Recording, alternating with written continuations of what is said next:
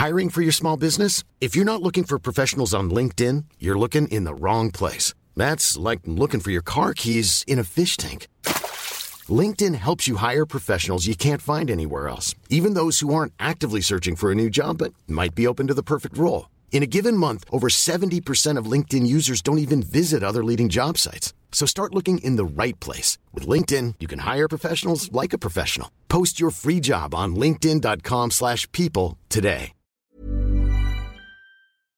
Bonjour à tous et bienvenue à vous pour euh, Midi News. Les débats du jour, à partir de 13h, notez-le, c'est le président de la commission des forces armées qui sera avec nous. Christian Cambon, il dispose d'informations euh, sensibles sur la livraison d'armes en Ukraine. Alors que les Américains veulent défaire l'armée de Poutine, on posera aussi cette question, jusqu'où faut-il aller dans cette livraison d'armes? Les suites de l'affaire Antoine Aleno, fils du chef Yannick Aleno, une enquête ouverte pour homicide 1 volontaire aggravé. Oui, la qualification d'involontaire fait beaucoup réagir. Le suspect, lui, toujours en garde à vue. Et la question de l'impunité nous interroge tous. Et puis, disons-le avec force, parler d'un accident de la route est une honte. C'est indigne, c'est une indignité de parler de, de cela. Il ne s'agit pas d'un accident de la route. On va évidemment évoquer cela. Nous verrons aussi qui sont les premières victimes du trafic de drogue. Ce sont toujours les mêmes, les habitants des quartiers populaires et notamment à Saint-Ouen. Un grand procès s'ouvre aujourd'hui, mais sur le terrain, vous verrez que la réalité ne change pas. C'est à peine si les dealers changent tout simplement de quartier, quelques mètres seulement. Je vous présenterai nos invités dans quelques instants, mais tout d'abord le journal. Bonjour à vous, chère Nelly.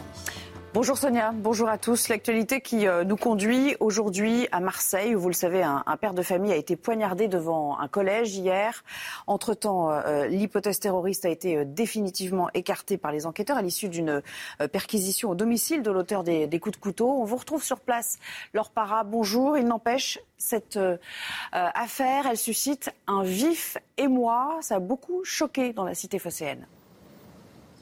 Et le groupe scolaire hein, où ce sont des, devant lequel se sont déroulés les faits hier aux alentours de 18h a rouvert ses portes. Ce matin, les élèves sont rentrés très encadrés par le personnel, les visages fermés. Alors j'ai discuté avec quelques euh, parents, ils m'ont expliqué être sous le choc, qu'ils s'inquiétaient pour leurs enfants mais également pour eux-mêmes. Et puis il y a ce père de famille qui nous a raconté qu'en fait pour lui c'était un acte isolé mais il se posait tout de même la question de cet individu auteur des coups de couteau âgé de 23 ans qui souffre de troubles psychologiques de sa présence sur le lieu et du suivi qui est apporté eu égard à ces troubles euh, psychologiques, d'autant plus que les parents avaient déclaré que le jeune homme avait euh, disparu depuis 48 euh, heures. Alors lors d'une perquisition, vous en parliez Nelly, hier soir, les enquêteurs sont allés donc au domicile de l'auteur des coups de couteau. Ils n'ont pas saisi d'éléments matériels faisant le lien avec la religion ou la radicalisation et de fait, à ce stade de l'enquête, la piste terroriste est écartée. Merci beaucoup Laure pour toutes ces précisions en direct de, Marseille pour nous aujourd'hui. Et puis à noter cette fusillade qui est survenue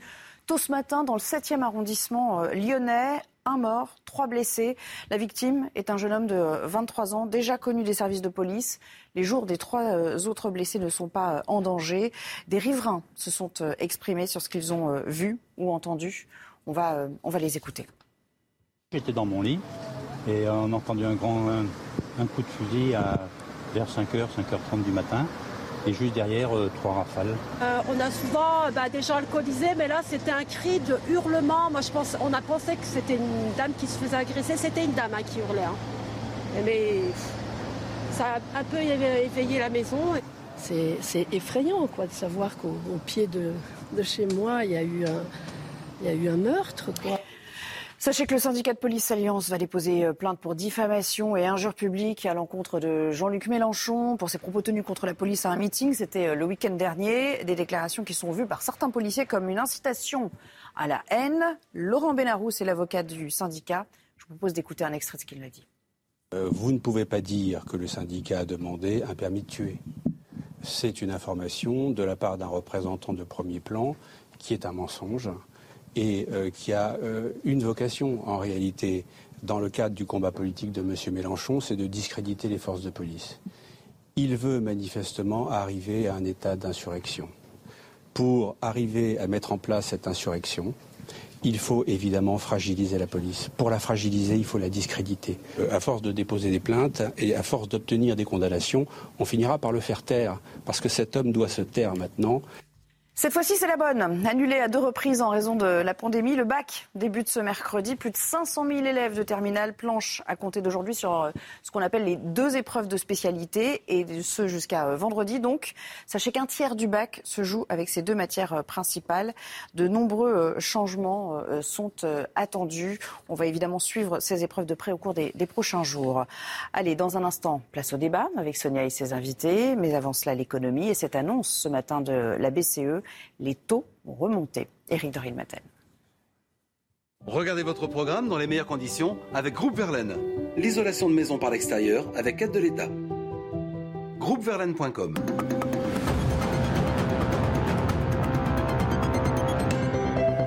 Et oui, cette fois, on n'y coupera pas. La Banque Centrale Européenne a bien annoncé ce matin qu'il y aurait une hausse des taux donc vers le mois de juillet.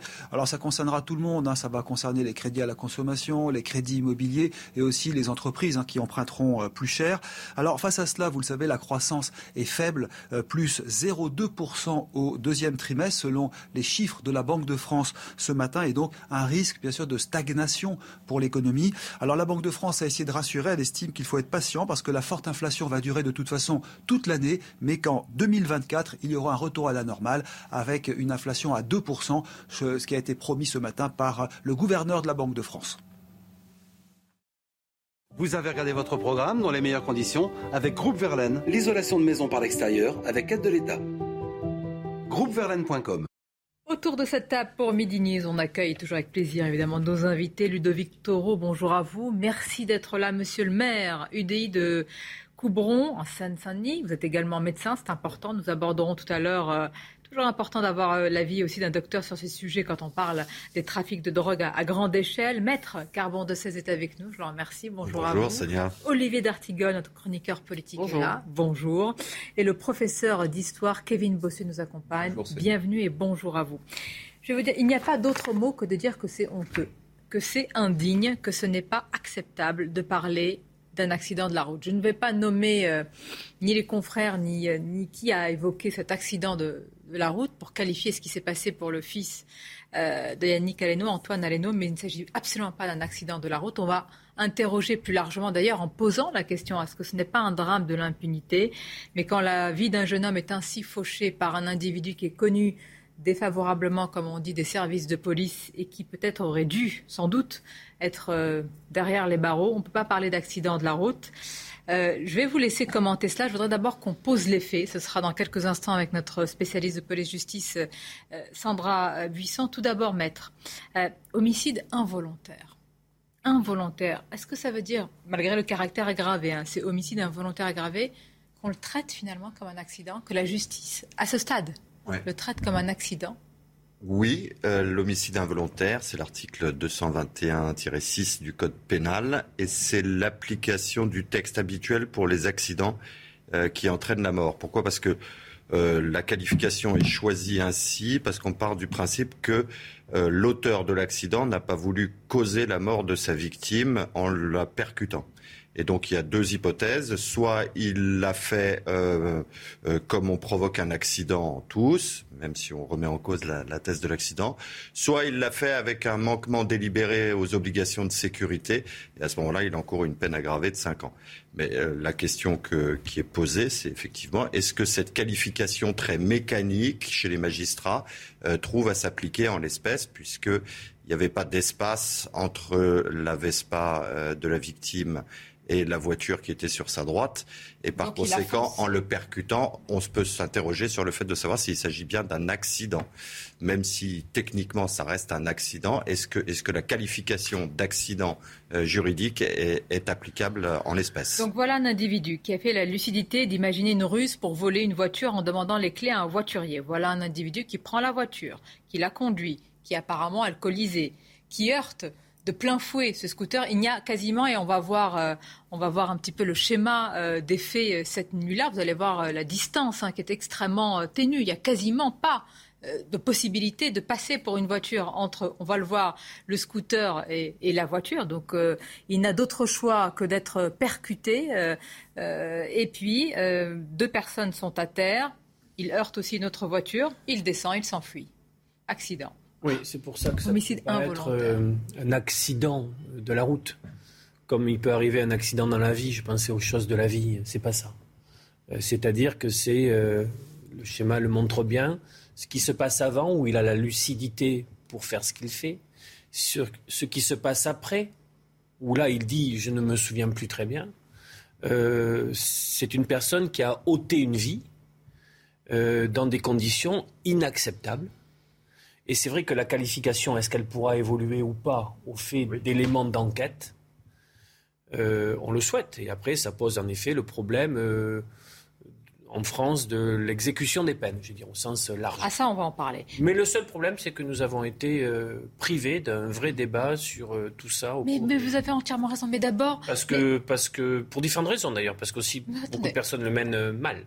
Bah, on va en parler. Mais alcoolisé, Pardonnez-moi, moi je pose la question très directement. Quand vous prenez de l'alcool et vous prenez le volant, vous savez qu'il y a, vous multipliez les risques et vous le savez que vous pouvez percuter quelqu'un et entraîner la mort. Donc, sans intention, vous le savez. Non mais très bien. Non non attendez. Là, il, ne le percute pas euh, parce qu'il est alcoolisé. Parce que si vous partez sur le domaine de l'alcoolémie, vous ne savez pas. Non, non ce que je veux dire, c'est la circonstance aggravante de l'alcool, c'est la perte des réflexes. Si, vous euh, partez sur le principe qu'il a perdu ses réflexes, c'est qu'il ne voulait pas forcer le barrage. C'est simplement qu'il a perdu la maîtrise de son véhicule. Donc il va bien falloir que le parquet fasse un choix à un moment donné entre le fait de dire c'est l'alcool qui l'a conduit à se désinhiber et à foncer, ou, est-ce que ou est-ce qu'il a forcé parce que c'est une brute? 30% des accidents mortels sont dus à une consommation d'alcool. Donc on prend un engin en les mains qui s'appelle une voiture qui peut tuer on sait très bien donc qu'on peut tuer quelqu'un. C'est clair, puisqu'on le dit, puisque c'est répréhensible. C'est vrai qu'au niveau de la loi, il euh, faut avoir évolué, parce que cette personne, en étant alcoolisée, sait qu'il peut tuer. Tout le monde le sait. Et là, c'est vrai que c'est un accident. Je pense qu'il faut modifier, est un peu plus dur. D'ailleurs, ce sera un message important à passer. Pas parce que ça ne diminue pas. Les, les accidents de la route dus à l'alcool ne diminuent pas. Donc maintenant, sur des choses comme ça, où quelqu'un prend une arme, la voiture est devenue une arme. Il est alcoolisé, donc il maîtrise plus son arme et il tue quelqu'un. C'est vrai que c'est peut-être pas de la préméditation, mais néanmoins on peut s'interroger quand même sur le fait qu'il savait très bien qu'en buvant, il pouvait tuer. Sandra Buisson est avec nous, notre euh, spécialiste police-justice. Sandra, il est toujours en garde à vue, ce suspect? Alors non, sa garde à vue a été levée euh, hier soir pour qu'il soit présenté aujourd'hui à un juge d'instruction en vue euh, d'une éventuelle mise en examen, principalement pour homicide et blessures involontaires aggravées, puisqu'il est suspecté euh, d'avoir dimanche soir percuté un VTC et le deux roues qui étaient arrêtés au feu rouge côte à côte et d'avoir voulu passer entre deux à très vive allure, entraînant la mort d'Antoine Aleno et de multiples contusions euh, aux deux autres personnes. Dans le cas présent, les circonstances aggravantes, c'est d'abord le fait qu'il conduisait alors que son permis de conduire était annulé et c'est aussi parce qu'il était en état d'ivresse. Il avait un gramme et demi d'alcool dans le sang euh, selon nos informations. Il a d'ailleurs invoqué cela en garde à vue pour justifier qu'il ne se souvenait de rien, une défense euh, qui se heurte au fait que peu de temps avant les faits, il avait eu l'esprit suffisamment clair pour voler un véhicule euh, de luxe par ruse en présentant un faux ticket au voiturier. D'autres chefs de mise en examen devraient également être retenus comme les violences volontaires, le vol ou encore le délit de fuite. Ensuite, c'est au juge des libertés et de la détention euh, de décider si le temps de la poursuite des investigations, il doit être placé en détention provisoire ou sous contrôle judiciaire. Merci Sandra, c'est très important de nous rappeler les faits, les suites. On aura l'occasion d'en reparler avec vous, euh, euh, évidemment. Pourquoi j'ai euh, insisté sur les mots? Parce que quand un média qualifie d'accident, Imaginez si la famille tombe sur ça et voit accident de la route pour la mort de son enfant qui a été tué de cette manière-là. Mais je veux dire, c'est abyssal, c'est vertigineux, c'est honteux. Il n'y a pas d'autre mot. C'est scandaleux et je crois qu'il faut citer ce média. Ce média, c'est France Info. C'est un média de service public financé par le fruit des impôts des Français. C'est quand même ça la réalité. Et tous ces gens, tous ces journalistes qui sont d'abord et avant tout des militants nous racontent que s'ils font ça, finalement, ils le font pour lutter contre contre l'extrême droite. Mais la vérité, c'est qu'en faisant ça, on, renforce ce qu'on appelle, entre guillemets, l'extrême droite dans la mesure où on nous cache la vérité. C'est que les Français ont l'impression qu'ils ne peuvent plus avoir confiance, finalement, en ces médias. Et puis, à un moment donné, quand on est journaliste, il y a aussi une part de responsabilité. Peut-être qu'il faut penser à la famille des victimes. Est-ce que vous vous rendez compte, on est déjà sous le choc parce que euh, ce, un proche a été il faut le dire, assassiné, et derrière, on ne parle que d'un accident de la route. Mais est-ce que vous vous rendez compte À un moment donné, il faut aussi mettre en avant l'éthique de certains journalistes, et apparemment, il y en a qui en ont pas. Et je le dis d'autant plus que je ne suis pas journaliste, et en tant que simple citoyen qui participe par mes impôts à financer euh, le, service euh, public de la radio, moi, ça me choque. tout ce que je peux dire, c'est par rapport à la famille, voilà, il ne faut pas parler euh, de ça, il faut faire très attention aux mots que nous utilisons. D'ailleurs, quel que soit, évidemment, ça, aurait été, quelle que soit la, personne, faire attention à la qualification, respecter ce que dit la justice, mais l'interroger, Olivier D'Artigol. C'est pour ça. peut être de tout cœur avec la famille? Et j'ai trouvé d'ailleurs que la solidarité dans la profession de ces grands chefs étoilés a été très belle comme telle qu'elle s'est exprimée. On voit bien que c'est une famille qui a été euh, frappée. Euh, mais il faut garder le sens des, mots. Donc ça n'est pas un assassinat, mais c'est quelque chose d'extrêmement grave dont la qualification doit être revue. Euh, concernant France Info, moi j'attends vraiment, je ne mets pas l'opprobre sur l'ensemble de cette rédaction et sur, ces sur l'ensemble des journalistes, mais il faut quand même voir qu'est-ce qui peut amener à ce qu'une une telle information soit écrite. C'est-à-dire qui est, tout simplement inacceptable.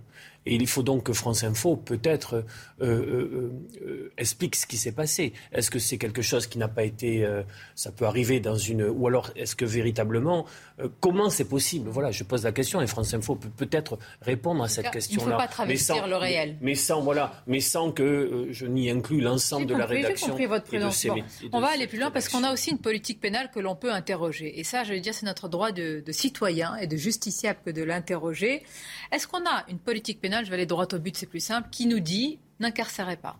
N'incarcérez pas quand il s'agit des courtes peines. Quand il y a une peine, trouvez l'alternative. Est-ce que c'est un réflexe pavlovien de notre politique pénale aujourd'hui? Certains le disent, des magistrats le disent. Hier, Béatrice Brugère l'a dit sur cette antenne.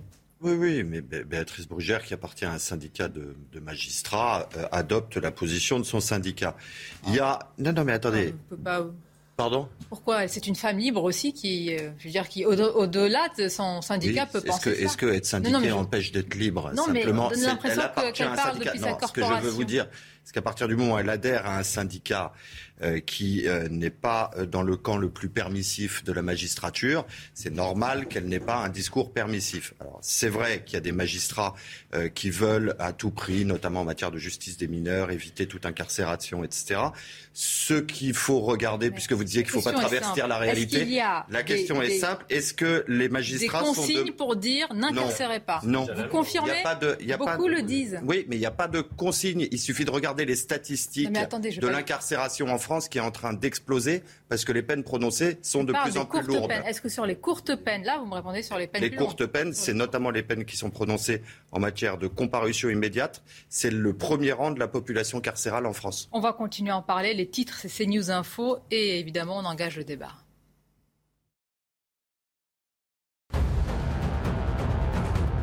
Les forces russes reprennent du terrain, les sauts russes, les forces ukrainiennes reprennent du terrain, les taux russes se desserrent sur Kharkiv, dans la région de cette deuxième ville du pays située dans l'est. Plusieurs localités ont été libérées. C'est ce qu'a annoncé Volodymyr Zelensky, mais les autorités ukrainiennes préviennent, en se retirant, les occupants russes laissent derrière eux des pièges mortels comme des mines.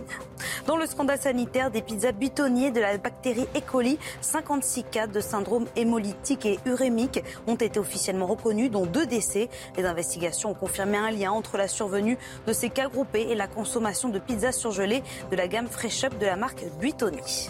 En plus de la vague de chaleur qui s'abat sur toute la France, la sécheresse sévit aussi sur le territoire, un phénomène qui pourrait avoir une influence sur le prix des produits alimentaires. Les céréales comme le blé ou l'orge manquent d'eau et leur croissance est donc menacée. Les agriculteurs anticipent une possible baisse des rendements. On va écouter euh, la maire du 7e arrondissement. C'est dans ce quartier, euh, c'est là où s'est déroulé le drame. Rachida Dati, aussi ancienne garde des Sceaux, donc à même de savoir s'il y a non pas un sentiment, mmh. magistrat, d'impunité, mais une impunité réelle. Écoutons-la. Ce que je dénonce depuis très longtemps, et, euh, et notamment sur ces dix dernières années, c'est le sentiment d'impunité générale. Et ce sentiment d'impunité générale, c'est rien d'autre que vous savez que même si vous êtes poursuivi, même si vous êtes condamné, que vous savez d'emblée qu'il ne se passera rien et que ça ne changera rien. Je suis mais indignée que la sécurité dans notre pays n'est pas une priorité.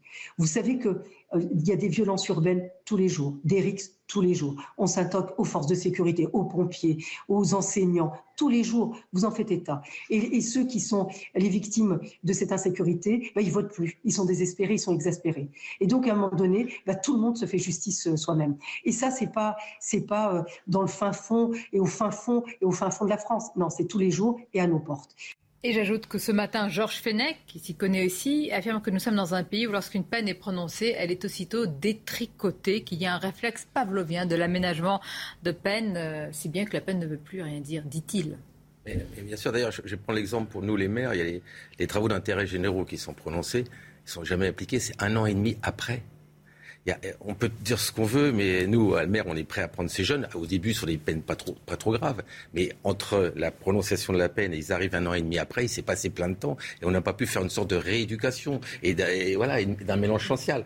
Donc, les propos sont peut-être exagérés, mais c'est la réalité et sous le sentiment des gens. C'est-à-dire à la fois de, ceux qui, qui, volent et de ceux qui sont volés.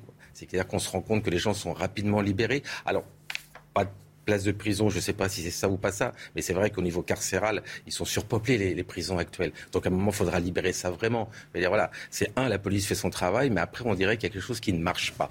Et ça, c'est le ressenti de la population, et c'est ce qu'on voit nous aussi élus, c'est-à-dire des gens qui sont pris plusieurs fois récidivistes. On parlera tout à l'heure du cannabis, mais qui sont le lendemain parce que soi-disant c'est pas très grave. Tout est grave. Tout ce qui est hors la loi est grave, la plus petite comme la plus grande des peines. J'ajoute que le parquet, à l'instant, requiert la mise en examen de l'intéressé et son placement euh, en détention euh, provisoire. C'est le parquet de, euh, de Paris qui, évidemment, qui, le dit. Comment quelqu'un qui est connu des services de police, qui tue un jeune homme après avoir volé une voiture qui aurait dû être, mais enfin, il n'y a pas d'autre mot, derrière les barreaux, tout simplement, ou en tout cas hors d'état de nuire. Votre intervention, c'est-à-dire, est-ce qu'il est, possible, parce que le diagnostic des dysfonctionnements, il existe depuis des années. C'est-à-dire, on ne cesse d'ailleurs de les commenter. Est-ce qu'il n'est par exemple possible de se dire que sur, et même Brugère le disait, que sur un, primo-délinquant, on peut avoir une première réponse judiciaire euh, euh, rapide, mais adaptée, qui n'est pas forcément la prison mais quelque chose sur les intérêts, sur les travaux d'intérêt généraux. Il y a beaucoup de collectivités. Qu'est-ce que vous avez contre la prison pour ceux qui ont non, je, non, non, mais je pose une vraie question. je peux aller au Est-ce bout. Est-ce que je peux aller C'est juste sur le primo, sur le primo délinquant, sur la première sortie. De, Maurice, euh, c'est Maurice Berger, non, non, pédopsychiatre, qui dit c'est la première, vraiment, euh, je voulais la première. Donc vraiment, sur le primo délinquant, ce n'est pas ce que je dis obligatoirement une réponse par l'enfermement, mais il peut y avoir euh, des solutions d'aménagement de peine via les collectivités territoriales sur ces travaux d'intérêt généraux, sauf que le délai de cette réponse est tellement éloigné que ça perd toute signification. Dans des certains cas, sur le primo-délinquant, si c'est très grave, ça peut aller sur une peine d'emprisonnement. Par contre, sur les multirécidivistes, et sur ce profil-là, il est inacceptable qu'il passe à travers les mailles. un primo-délinquant, malheureusement, finit en multirécidiviste. Souvent, je ne dis pas, tout, le temps. si la réponse est adaptée, rapide, et si elle est porteuse de sens. Moi, je vous pose une question simple. Ou alors, vous, avez quelqu'un qui est connu des services de police, qui a tué un jeune homme, qui aurait dû être en prison, qui était alcoolisé. Est-ce que c'est normal? Je ne parlais pas de ça. Mais, moi, je trouve que c'est un révélateur. c'est anormal. C'est anormal. Il y a eu mort d'homme. Mais il faut réfléchir à la cause pour ben laquelle. Passer de l'impunité à l'exemplarité peut-être. Ça, c'est très bien. Mais enfin, euh, euh, pardonnez-moi, euh, chère Sonia, ça, relève, ça relève quand même du vœu pieux. D'ailleurs, ah Rachida Dati, qui a été garde des Sceaux, l'a promue dans le cadre de la campagne de Nicolas Sarkozy, dont elle a été garde des Sceaux. Et, et, la, et, la, et la sécurité n'a pas baissé. Donc, ce que je veux dire, c'est que le vœu de tous les citoyens, c'est passer de l'impunité à l'exemplarité. Qui s'inscrirait en faux mais euh, pour ça, il faudrait peut-être doter les services de police de moyens suffisants. Vous voyez, vous avez un service d'élite qui est la brigade de recherche des personnes qui sont sous le coup d'un mandat d'arrêt.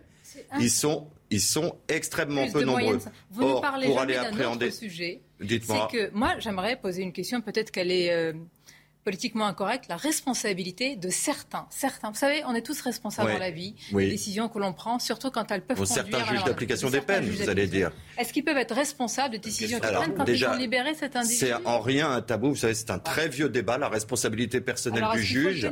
Vous allez interroger Rachida Dati, Georges Fenech, euh, et quand ils ont été au pouvoir, ils n'ont jamais rien fait pour. Non, mais pourquoi peu, peu importe euh, la droite, la gauche, je mets tout dans le même sac. Moi, je veux vous Non, demander aujourd'hui. pourquoi, pourquoi on ne le, pourquoi on ne l'a jamais, jamais mise en œuvre dans les États de droit cette responsabilité personnelle des juges? Parce que c'est le meilleur moyen pour que les juges ne prennent plus de risques dans leurs décisions et ne les assument plus. Vous, enfin, vous allez me Vous trouver des plein d'excuses, pardon. Je vais vous dire, c'est un risque de déni de justice, la autres. responsabilité personnelle du juge. Est-ce que c'est votre avis aussi? Évidemment que moi, ce n'est absolument pas mon avis. La justice est rendue au nom du peuple français. La justice est financée par le peuple français. C'est normal qu'il y ait un droit de regard sur les décisions. Il est normal aussi que les juges, par leurs décisions, rendent des comptes. Enfin, ça fait partie évidemment de la normalité. Pendant la crise euh, Covid, il y a euh, des juges qui ont libéré des délinquants et parfois, ces délinquants ont récidivé. Enfin, les victimes sont quand même en droit de demander des explications.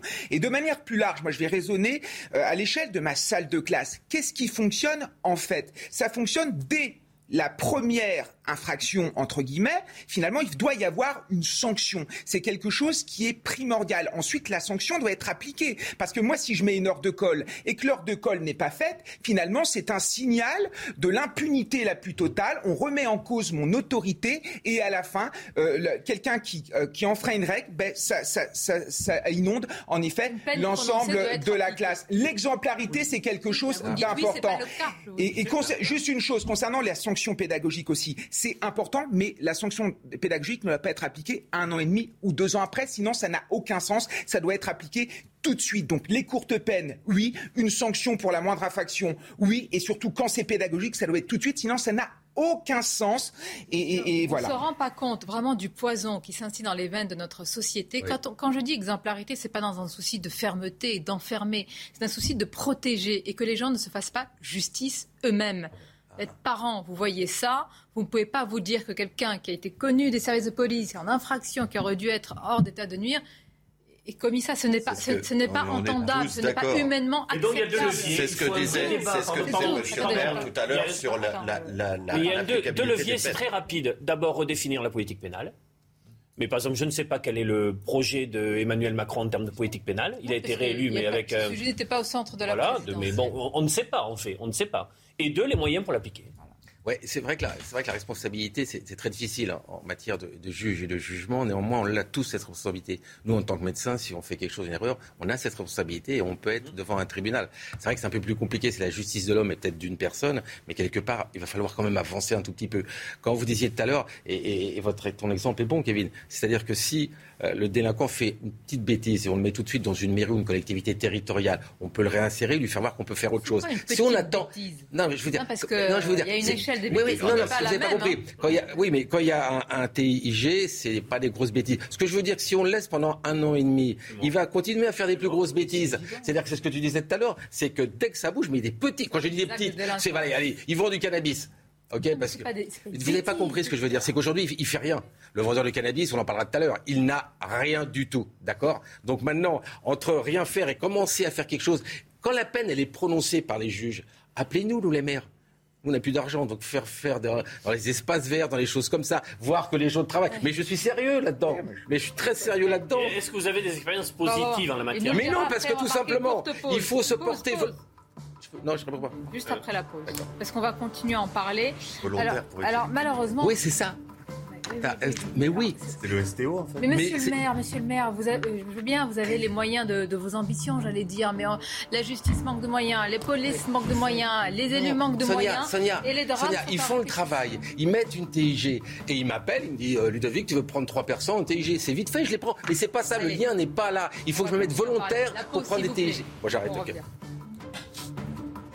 Suite de nos débats, voler une voiture, prendre le volant alcoolisé, rouler à vive allure, sans permis, euh, connu des services de police, délit de fuite, franchissement de toutes les lignes, de tout et euh, mise en examen pour homicide involontaire. Évidemment, ça surprend, ça fait beaucoup, beaucoup euh, réagir. On va continuer à en parler sur ce sujet et d'autres. Mais tout d'abord, les titres, c'est CNews Info. Et vous en parlez, Sonia, dans l'affaire sur la mort d'Antoine Aleno, percuté par un conducteur au volant d'une voiture volée. Le parquet vient de requérir la mise en examen de l'auteur des faits et son placement en détention provisoire. En Ukraine, l'armée du pays dévoile des images du bataillon Azov qui résiste toujours face aux forces russes dans l'usine d'Azovstal. Des images qui ont été transmises par le service de communication de l'armée et qui témoignent de la brutalité des combats. Vladimir Poutine ne s'arrêtera pas au Donbass, c'est la CIA qui prévient. Le président russe n'aurait pas abandonné sa volonté de prendre le contrôle de toute l'Ukraine et il pourrait même étendre le conflit aux régions voisines de la Transnistrie et de la Moldavie. D'après la chef du renseignement américain, le chef du Kremlin va aussi probablement imposer la loi martiale dans son pays et pourrait recourir à l'arme nucléaire s'il pense, je cite, qu'il perd la guerre et que l'OTAN s'apprête à intervenir.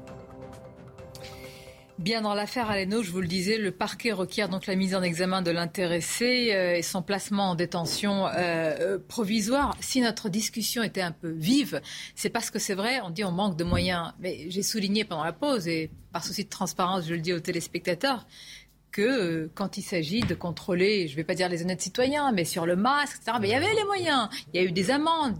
On allait voir ceux qui ne portaient pas ou ceux qui portaient le masque jusqu'en dessous du nez. Donc c'est pas être faire de la démagogie, mais il faut dire les choses, simplement. Mais c'est des missions d'une difficulté différente.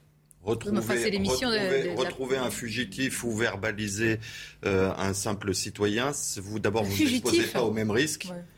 Bah oui, si c'est quelqu'un qui est sous le coup d'un mandat d'arrêt, d'après ce que vous m'avez expliqué, et qui ne s'est pas euh, présenté devant les Vous ne pouvez pas dire qu'on est dans l'impuissance de trouver quelqu'un qui est... Euh, voilà. ça, on ne peut pas l'accepter, nous, citoyens, justiciables. Ce que vous dites, ça n'est pas contradictoire avec le problème des moyens. C'est même très exactement l'illustration. C'est même très exactement l'illustration de la question des moyens. N'importe quel Français euh, que vous rencontrez, n'importe quel citoyen va vous dire je ne comprends pas pourquoi il était dehors, tout simplement, sans, faire. Euh, il était dehors, ça ne devait pas l'être. Donc qu'est-ce qui fait qu'il est Voilà. Et pourquoi on n'a pas eu le débat sur la politique pénale? Pourquoi? Pendant la présidentielle. Pourquoi était-ce l'angle mort? Surtout qu'il travaillait. Enfin, il travaillait dans une entreprise de bâtiment. il y avait une adresse qui était identifiable. Savait ben, évidemment. De fugitif, il n'avait rien de fugitif. Ben, on est bien d'accord. Nous sommes d'accord. le problème, on le met, c'est un homicide involontaire. Mais je reviens à, initialement. Il a bu volontairement. Il a bu volontairement. Il pouvait tuer volontairement. Et à la fin, il y a le mot involontaire qui vient derrière. C'est vrai que c'est pas compliqué, mais on l'a pas forcé à boire. Il savait qu'il pouvait tuer, parce qu'on peut tuer, puisqu'il y a 30% de risque en plus. Mais à la fin, c'est involontaire qui sort. Et je rappelle, parce qu'il dit qu'il ne se souvient plus de rien, qu'il avait la lucidité de tout, et au moment il se souvient avant et après. Oui, mais bon, voilà. Ça, je pense que ça. ça, c'est une méthode de défense qui ne tiendra pas longtemps. Oui, non. Il faut l'espérer. Bon, il y a d'autres sujets. On va évoquer aussi des choses quand même plus positives, euh, évidemment. Malheureusement, là, c'est un, drame terrible. Mais je voudrais euh, continuer sur cela parce que ce qui m'a interpellé dans cette affaire, c'est vraiment les parents d'élèves et les élèves. Nous sommes dans un tout autre cas. C'est un père de famille qui est devant un collège qui attend. Je veux dire, c'est Monsieur Tout le Monde qui attend la sortie de ses enfants. Euh, on est dans l'après-midi. C'est la tranche de vie de Monsieur Tout le Monde qui vient devant le portail d'une école à Marseille. Il y a des élèves qui commencent à, sortir, mais au lieu de repartir avec ses enfants, regardez ce qui va se passer en plein jour devant une école. Et tout ça est résumé par Reda Mrabit. Les faits se sont produits ce mardi vers 18h devant le collège Sévigné à Marseille, un établissement privé du 13e arrondissement de la cité phocéenne.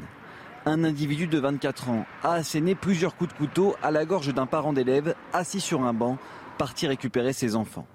Des passants ont immobilisé l'agresseur avant de le désarmer. Les forces de l'ordre n'ont pas pu intervenir difficile, même si nous y arrivons à sécuriser l'intérieur de l'établissement scolaire, l'établissement scolaire, effectivement, euh, en soi, les abords, c'est ce qui est portail, grillage et tout ça, mais l'extérieur, c'est ce qu'on appelle la voie publique. Donc il est effectivement du domaine public, il est impossible de sécuriser H24 euh, tous les tronçons de voie publique possibles et imaginables en France. Né en juin 98, l'individu est inconnu des services de renseignement. Des témoins ont rapporté que le suspect était très agité et tenait des propos délirants appelant à Dieu et au diable. La victime est un médecin militaire. Il est pour l'heure hospitalisé dans un état grave. La victime est dans un état grave, les parents d'élèves sont choqués, les élèves ont repris le cours vraiment visage fermé. Vous allez voir quelques réactions des parents. Évidemment, ils sont sous le choc et ils craignent à la fois pour eux, pour leurs enfants. Alors comment, quels mots trouvent-ils pour résumer ce qui s'est passé? On les écoute. Quand on voit ce qui se passe à Marseille maintenant, je euh, apparemment tous les jours il y a un mort. Alors bon, à un moment donné, c'est euh, quand ils se tirent dessus, euh, c'est un peu la, guerre des gangs, c'est une chose. J'ai dit, mais là, la, dame a fait une personne qui sort d'un parking, se fait tuer par un SDF. Là, aujourd'hui, a fait hier ce qu'il arrive là. Il faut penser aussi à l'enfant de ce monsieur, ce pauvre monsieur, qui va être traumatisé. C'est pas normal. À un moment donné, il faut que les choses soient faites. Après, il y a tellement un sentiment d'impunité surtout que les gens font tout, et n'importe quoi et ils se disent qu'ils vont rien avoir. À un moment donné, il faut arrêter ça. Voilà. Pourquoi il faut arrêter ça? Je vous ai dit, c'est un poison. Et c'est pas un goutte à goutte, là. Là, ça vient par, euh, par grosse quantité. Et évidemment, je ne préjuge pas du tout hein, de ce qui va se passer, mais tout de suite, statut de déséquilibré. Vous faites quelque chose, vous avez un... Non, mais attention, il est déséquilibré. Non, mais attendez, on parle de ne pas traverser la réalité depuis tout à l'heure. Le, malheureux médecin victime de ce drame est là où le, passant a raison et son enfant qui subit un choc psychologique euh, majeur. Euh, il a été victime de 30 coups de couteau. 30 coups de couteau, c'est la signature d'une pathologie lourde. On a un médecin sur le plateau, si vous voulez, un simple agresseur. Eh ben, Donc si vous voulez, non, non, non, mais attendez. on ferme le, on passe à autre chose. Parce que je ne suis pas sûr que ça soit une manifestation de d'un sentiment d'impunité. Si Quand vous avez quelqu'un qui invoque Dieu et le diable et qui vous porte 30 coups de couteau, vous n'êtes pas dans la sécurité quotidienne. Je, permettez-moi de garder quand même un peu la... matière psychiatrique criminelle. Oui, mais euh, elle est très étendue apparemment. Il suffit de dire un mot pour être considéré comme déséquilibré dans ce pays. Hein, eh ben, on verra ce que les experts psychiatres disent de cet homme et on en parle dans une semaine. C'est l'expert psychiatre. C'est-à-dire, est-ce qu'on va juger qu'il est fou ou pas fou? Vous l'avez vu récemment, quand ce monsieur a violé alors qu'il avait donné 60 coups de couteau à une gorge, il a été libéré au bout de 10 ans parce qu'un psychiatre avait jugé qu'il pouvait sortir. C'est la loi. Mais néanmoins, le travail du psychiatre est très compliqué.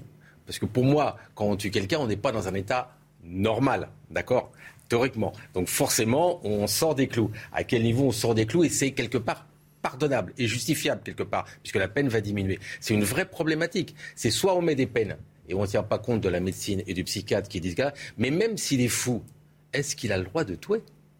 Mais c'est ce qui est en train d'être dit. Hein attendez, on va laisser parler tout le monde. Vous reprendrez la parole, maître. Je vais faire le tour de table. Kevin Bossieux, Olivier D'Artigol. Votre avis? Non, mais moi j'en ai marre toujours. On nous, on nous, ressort toujours la pathologie psychiatrique. J'ai l'impression que ce qui compte dans ce genre d'affaires, on s'intéresse plus à celui qui a commis euh, l'infraction qu'à celui qui en est victime. Enfin, c'est pas possible. Mettez-vous à la place de cet individu, de son enfant et de sa famille.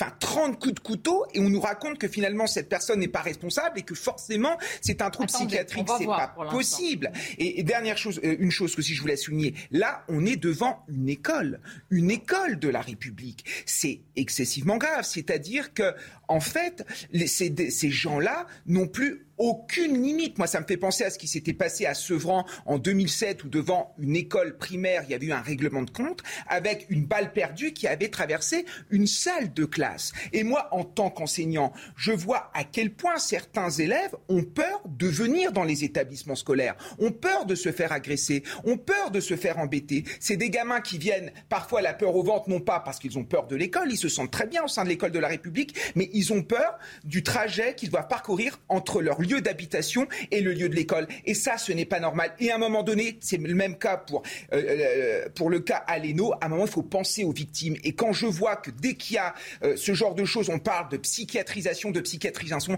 à un moment, ça va bien, quoi. L'un n'est pas incompatible. J'ai juste une question. il est devant l'école, on est en dehors de l'enceinte. Non, non, mais je veux comprendre, parce que si c'est vraiment dans l'enceinte de l'école aussi, c'est je, il est devant, comme tous les parents d'élèves qui accompagnent leurs enfants, il est devant. parfois, les parents d'élèves sont à l'intérieur hein, et les professeurs s'en plaignent. Hein, je parle sous votre contrôle. Non, mais je, je posais la question parce que j'ai entendu un policier tout à l'heure qui dit on ne peut pas tout sécuriser parce qu'il est sur la voie publique. C'était le sens euh, de, de, ma question. Quand je vous dis le poison, moi j'entends les habitants ce qu'ils disent. Ils disent l'impunité. Ben voilà, ça aurait pu être euh, n'importe quel parent d'élève. C'est après qu'on va voir ce que la justice et la politique pénale qu'on va nous interroger dans ce débat va dire. Mais c'est simplement ce qui est en train d'infuser dans une partie de notre société. C'est tout. On me dit qu'il était dans le parking en face de l'école, à 10 mètres de l'enceinte de l'école. Voilà. Qu'est-ce que ça vous inspire, Olivier D'Artigol? Mais ça m'inspire toujours la même chose, c'est-à-dire qu'il faut bien évidemment avoir des paroles très fortes de soutien à ce médecin militaire, à cet enfant qui doit vivre un traumatisme majeur, à sa famille, à la communauté éducative. Et dans, ce temps chaud de l'émotion, de, la sidération face à l'événement, il faut aussi être en capacité, c'est parfois faire preuve de courage que de le rappeler, de dire qu'une société euh, civilisée euh, ne juge pas les fous. Même s'il y a eu un progrès avec le fait que le temps judiciaire, qu'un moment puisse être euh, euh, établi pour que les choses, euh, en, qu'il y ait une audience. Ou Et ça, c'est un grand progrès. Mais moi, je ne peux pas ici, je suis dans l'incapacité de vous dire s'il est fou Je ne vous dis pas ça. Je, suis dans l'incapacité. Écoutez-moi dans le, sens du débat. Je vous dis que nous sommes dans une société, sans donner un avis. Est-ce qu'on peut quand même poser des débats qui psychiatrisent tous les profils Que les terroristes sont considérés comme des fous. Or, tuer quelqu'un, c'est déjà avoir une part de folie. si, si. Nous avons, nous avons eu pendant des années. Le procès du Bataclan, non, tous les terroristes ne sont pas jugés comme des fous. Olivier, à chaque fois qu'il y a un acte, avant que ce soit qualifié, on se dit est-ce que ce n'est pas un déséquilibré Et il faut, ça honore notre justice de poser ces questions. Donc ma question. Mais vous entendez ce que j'ai dit là Tout à fait. Et je le débat. je, ne peux pas aujourd'hui vous dire oui. mais je ce qu'il en est. Pas, moi non plus. Mais est-ce qu'on psychiatrise pas trop ce qui est en train de se passer avec tous ces faits divers qui sont parfois des faits de société? Voilà Dans toutes les sociétés, il y a eu des fous. Sauf que si maintenant tous les fous viennent tuer, ça ne va pas le faire du tout. On est sorti de, deux ans de Covid, on n'est pas encore sorti, car augmenté en plus l'anxiété et tout ça. Donc les pathologies psychiatriques, on le dit depuis le début, vont s'accélérer. En plus, on ne va pas parler du nombre de psychiatres en ville et tout ça, il n'y a pas accès à la psychiatrie. Donc si vous voulez, aujourd'hui, ces deux années, ces deux années qu'on a vécues, ça a augmenté, ça a développé toutes les pathologies psychiatriques. Maintenant, on va trouver en effet des fous avec des passés. Mais sauf que maintenant, ils passent de plus en plus souvent à l'acte et il tue. Donc après, je sais que c'est compliqué parce qu'il n'est pas maître lui, mais excusez-moi, à un moment, il faut quand même bloquer, passer des messages clairs, je pense. Monsieur le maire, on n'a pas une seule statistique qui vienne dire qu'il y a de plus en plus de malades mentaux ah, qui passent à l'acte criminel. Mais non, pas du tout. Ah, pardonnez-moi. à chaque fois, on leur donne une euh, euh, Il suffit de voir. Non, à chaque fois, on examine psychiatriquement et psychologiquement quelqu'un qu'on accuse. Pardonnez-moi. Vous avez des statistiques inverses des statistiques inverses bah, qui montrent que y a de moins en moins de gens qui sont fous et qui, qui passent à l'acte. Non. Ah oui, si, si. Vous allez sur Infostat, vous allez sur Infostat et vous verrez le nombre de gens qui sont. Ce matin. Infostat sur le ministère de la Justice. Bah oui, je suis allée ce matin parce que j'étais sûre que vous avez. Non, non, non, il n'y a aucun piège. Moi, je suis tout prêt à ce qu'on les reprenne ensemble. Mais oui, non. Qu'est-ce qui a augmenté les passages à l'acte de personnes jugées comme étant déséquilibrées, folles et, ne disposant pas de leur, euh, j'allais dire, euh, pleine conscience. c'est augmenté, c'est la masse, c'est la masse de gens atteints de pathologies. Non, mais on a regardé la même, on a regardé le même infostat. moi, je ne veux pas rentrer dans un débat de chiffres, je vais dans des débats de société. si, on est dans le débat de chiffres là, puisque je vous, donne l'inverse de votre bah, vous, me dites que ça augmente aussi, maître. Oui, ce qui a augmenté, c'est le nombre de, gens, de malades mentaux, de gens, de gens atteints de, de pathologie mentale. Donc mécaniquement, quand vous augmentez une population, vous augmentez ce que fait cette population. Merci de confirmer les chiffres que vous n'aviez pas et qui étaient en hausse. Non, c'est-à-dire ce que je veux dire, c'est que les malades mentaux ne passent pas de plus en plus fréquemment à l'acte. Il y a de plus en plus de malades mentaux. C'est très différent. Mais à la fin, la statistique, c'est qu'il y a de plus en plus de déséquilibrés qui tuent. Voilà, ça c'est la conclusion. Alors c'est vrai que la population est plus importante. Oui, oui, mais c'est les chiffres. Bah, pardon d'avoir travaillé ces chiffres ce matin. Je savais que vous alliez en parler. Je vous connais trop bien. Mais je m'en réjouis. Bon, ce qui m'interroge, c'est. Comme on dit la même chose. J'aimerais que. Je ne vous demande pas si ce cas-là, euh, c'est un cas de déséquilibré. Je dis, est-ce qu'on a tendance à psychiatriser, c'est-à-dire tout de suite au premier geste, etc., et avec ces attaques au couteau qui se répètent, ça on peut le dire, est-ce qu'on psychiatrise trop rapidement parce qu'il a parlé de Dieu, du diable, tout ce que vous voulez. Certains le font, mais ils ont tort de le faire. Et tout le monde ne le fait pas. Et est-ce qu'on psychiatrise bien C'est-à-dire, quelle est la qualité des expertises psychiatriques ah. Moi, je pense que c'est ça le vrai débat. Ah. Et ça, c'est. Ça a été le débat de l'affaire Alimi. Mais, vous avez totalement raison. Et c'est le débat. C'est encore, c'est une justice humaine qui est, qui est psychiatre. Et chaque psychiatre est bien sûr différent comme chaque juge. Mm. Donc il peut avoir une vision toute particulière de la personne pour juger. Il n'y a pas de critères. C'est-à-dire, c'est le ressenti du psychiatre par rapport à ce que lui dit.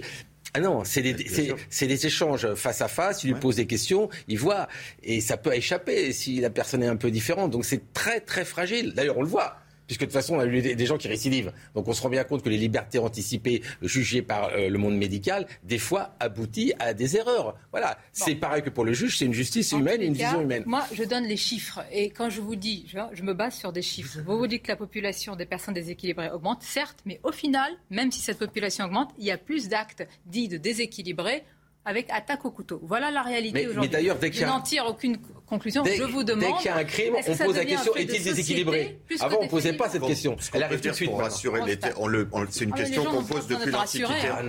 Pas aussi bruyamment. l'Antiquité romaine. Le- non, si. Ah bah, ça nous ne pas juger les fous, c'est une constante de l'état de droit depuis l'Antiquité romaine. Mais je vous demande des solutions. Je vous pour demande rassurer, pour rassurer peut-être nos concitoyens qui, qui, Ah, ils veulent qui des nous font actes, hein, l'amitié de regarder, euh, il n'y a aucun terroriste qui a bénéficié euh, de l'impunité psychiatrique. hein. Non, mais l'État est aussi là pour protéger la société. Enfin, la justice est là pour protéger la société. À un moment donné, les victimes n'en ont que faire si c'est un fou, si c'est pas un fou. Les conséquences sont réelles. Enfin, à un moment, ça va bien. Quoi. Puis la psychiatrisation, la dit- psychiatrisation, on, se- on posait, on se posait la même question euh, pendant la Seconde Guerre mondiale concernant les gens qui commettaient des crimes, notamment sous le drapeau de l'Allemagne nazie. Mais c'était pas des fous, c'était des gens qui avaient tout à fait conscience de commettre ces crimes. À un moment donné, on, on a tendance à psychiatriser parce qu'on ne comprend pas, parce qu'on considère en effet que c'est irrationnel. Mais pour certaines personnes, tuer, c'est rationnel. Écoutez, on va marquer une pause, ça va être le flash de l'actualité. On va voir quelles étaient les motivations. C'est ça qui doit être étudié parce qu'il a crié, on va voir, hein. c'est l'enquête qui, qui va le dire. Mais c'est important évidemment de revenir sur, sur ça parce que je vous le disais, c'est monsieur tout le monde dans une scène de la vie quotidienne. Il faut penser évidemment aux parents d'élèves, aux élèves extrêmement choqués. Euh, c'est l'heure justement des titres. C'est News Info avec Jeanne Cancard. En Ukraine, les pro-russes de la région de Kherson comptent réclamer à Vladimir Poutine une annexion. Il y aura une demande pour intégrer la région en tant que sujet à part entière de la Fédération de Russie, a fait savoir aujourd'hui le chef adjoint de l'administration militaro-civile de Kherson, région conquise par l'armée russe depuis le début de l'offensive en février. En France, à un mois du premier tour des législatives, la France insoumise dévoile ses 324 premiers candidats investis au sein de la nouvelle Union populaire écologique et sociale, mais fait toujours planer le suspense sur la quatrième circonscription des Bouches-du-Rhône, celle de Jean-Luc Mélenchon. Le Parti socialiste, lui, a donné le nom de ses 56 premiers investis. C'est un hasard du calendrier. Aujourd'hui, la Cour d'appel de Paris va rendre deux décisions dans des affaires qui ont éclaté dans le cadre du mouvement MeToo. L'un concerne l'ancien ministre Pierre Jox et l'autre, Éric Brion, ex-patron de la chaîne Equidia, première cible du hashtag Balance ton port. Merci à vous, euh, Jeanne. Ne me dites pas que ce sont des malades. hein. Ne me dites pas que ce sont des équilibrés, ceux qui font les trafics de drogue. hein, parce que nous sommes d'accord. Là, euh, c'est un trafic qui est installé, qui est enraciné, euh, qui est au vu et au su de tout le monde depuis des années. À Saint-Ouen, dans la cité Michelet, évidemment, c'est toujours les mêmes victimes, les habitants des quartiers populaires. Mais alors là, c'est édifiant parce que vous allez voir, justement, il y a un grand procès à ce sujet. Et qu'est-ce qui s'est passé depuis le, le procès? Ils se sont déplacés de quelques mètres. Ils ont tout simplement changé de quartier. Autrement dit, la drogue circule toujours autant à Saint-Ouen, mais ils se sont déplacés. Ben, ils embêtent d'autres, ils embêtent, et le mot est faible, d'autres habitants. Regardez euh, ce qu'il en est. C'est résumé par Régine Delfour et Charles Baget. Le client est roi. Une phrase simple mais explicite pour les locataires. Au 86 avenue Michelet à Saint-Ouen, l'entrée de l'immeuble a longtemps été un des grands points de deal en Ile-de-France. Les boîtes aux lettres éventrées servaient d'échange. Sur les murs, les consignes pour les acheteurs. Démantelés il y a un an, les locataires revivent. Mais par peur de représailles, ils préfèrent garder l'anonymat. Oui, c'est très calme. Comment comment c'était avant? Ah, avant, c'était c'était chaud avant. hein. Franchement, là, je trouve qu'on est bien, on est calme. Avant, ma fille, je n'osais pas la, la faire descendre toute seule. Et là, elle peut venir jouer toute seule dans la cour. Ah, C'est nickel, on va dire. C'est un changement radical. Mais si l'avenue Michelet est désormais plus calme, pour certains, il est évident que les trafics se poursuivent dans d'autres quartiers de la ville. C'est Saint-Ouen. C'est la ville, c'est les points de deal, tout le monde les connaît. Euh, alors effectivement, ils sont plus là, bah, ils doivent être ailleurs. Les dealers se sont juste déplacés de quelques rues. La drogue circule toujours à Saint-Ouen, aux grandes dames des autres riverains. Grand coup de filet, grand coup de com, grand procès et petit déplacement. Ils ont, voilà, ils sont pas, mais c'est franchement, regardez qui, à chaque fois, regardons qui sont les victimes. À chaque fois, mettons-nous, enfin, mettons-nous, nous sommes aussi des citoyens comme les autres. Mais docteur, alors vous, Alors- vous avez la double casquette de mère et de Oui, oui. docteur sur ce sujet. Sur ce plateau, théoriquement, il y en a un sur deux qui a déjà fumé au moins une fois du cannabis. non mais c'est vrai, on va pas demander qui c'est. Kevin. Moi, ça me fait pas Non, mais, non, pas, Non mais je vais vous expliquer pourquoi. On est les plus gros consommateurs d'Europe de cannabis. Ça fait très longtemps. La Moi, je ne sais pas pourquoi, je sens que c'est de ce côté-ci du plateau. je plaisante. Je ne sais pas pourquoi. Non, le geste Non, non, non, pas Est-ce que ça vous inclut ou pas? Parce que c'était. J'ai parti. pas amené Ah. les tests à faire, Bucco, d'accord, j'amène pas les tests. Non, ce que je vais vous dire, voilà. On est le pays qui pas consomme. d'apporter les tests, on vous demande d'apporter le matériel. Prochain coup, je Euh, l'amène. apportez les chiffres J'ai déjà la prochaine fois, vous, au lieu de faire le malin. attention parce que je a Je reviens. les On a un mêmes chiffres. Ah, Je reviens. pas Le pays qui consomme le plus en Europe, 50% ont déjà touché. Aujourd'hui, un million de personnes fument quotidiennement. Autour de nous, on connaît des gens qui le soir. Et qui a la législation la plus répressive. Et euh, c'est ça qu'on revient. C'est-à-dire que ça n'a rien changé du Oh là, tout. vraiment La peine, tout ça, ça changerait. succès. Mais oui, non, mais ça marche pas. C'est appliqué, marche- monsieur Pardon Est-ce que c'est appliqué Est-ce que les peines sont appliquées Oui, il y en a, à peu Ah près bon, soit- là, si, si, si, si, si. Vous avez les chiffres Si, si. Non, non, mais j'en ai. Il y en a verbalisation 270 fonctionne. par jour verbalisation. 270 verbalisations. Mais ça change rien parce que c'est un. Pour les gens qui le prennent, c'est un médicament. Vous avez bien compris que c'est un médicament qui calme. Donc, ils sont prêts. Et puis, de toute façon, attendez, toutes ces villes saintes. Mais oui, ça calme. L'effet du cannabis. Un médicament, oui, d'accord. Mais enfin, pardonnez-moi. euh, Non, mais attendez, c'est qu'ils le prennent. Alors, je vais vous dire. Nous Non, sommes le pays où il y a plus. Attendez, non, mais je vais répondre. Médicament. Il y a- Je peux Attendez. pas vous laisser dire. Mais, mais ré- laissez-moi répondre. Donc, ce que je vais vous dire, c'est le pays où il y a plus de médicaments anxio-dépressifs, c'est-à-dire les médicaments qu'on donne. Fumer du cannabis, ça calme. À des doses, même à n'importe quelle dose, ça calme. Donc, si vous voulez, ces gens-là le prennent souvent le soir. Je vois dans mon cabinet, et tous mes collègues le voient, le soir pour se calmer. Donc, parce qu'on n'a pas su, dans cette société, calmer les gens. Ils se calment même. Mais la consommation ne fait qu'augmenter. Alors, je parle du cannabis, il y a un médicament, le CBD, qui est du côté euh, euh, cannabis, c'est considéré comme un médicament pour calmer les douleurs. Ce que je veux vous dire aujourd'hui, c'est que tout simplement, on est dans un échec. Ce qui se passe à Saint-Ouen, vous avez raison, ils vont changer l'endroit. La demande est là. Tant que vous aurez la demande, l'offre sera là. N'oubliez pas que le prix du cannabis rentre dans notre, PIB, c'est-à-dire le million. C'est-à-dire que c'est quelque part légalisé au niveau européen, qu'on rentre dans le PIB, ce qu'on gagne. Un médicament. Tout à l'heure, on a, on a parlé, vous avez entièrement raison, vous connaissez votre domaine, on a parlé de l'alcool, qui a conduit, entre autres, probablement, au drame euh, dont nous avons parlé. Le cannabis peut tout Bien à sûr. fait. Mais bon, quand voilà. je dis médicament, Non, mais c'est pour. Non, non, non, non, non, Sonia. Mais voilà où ça peut mener. Il y a quand même une grande hypocrisie. Il y a quand même une grande hypocrisie sur le sujet. Mais oui, c'est une hypocrisie majeure. Je dis un médicament. La, décrire.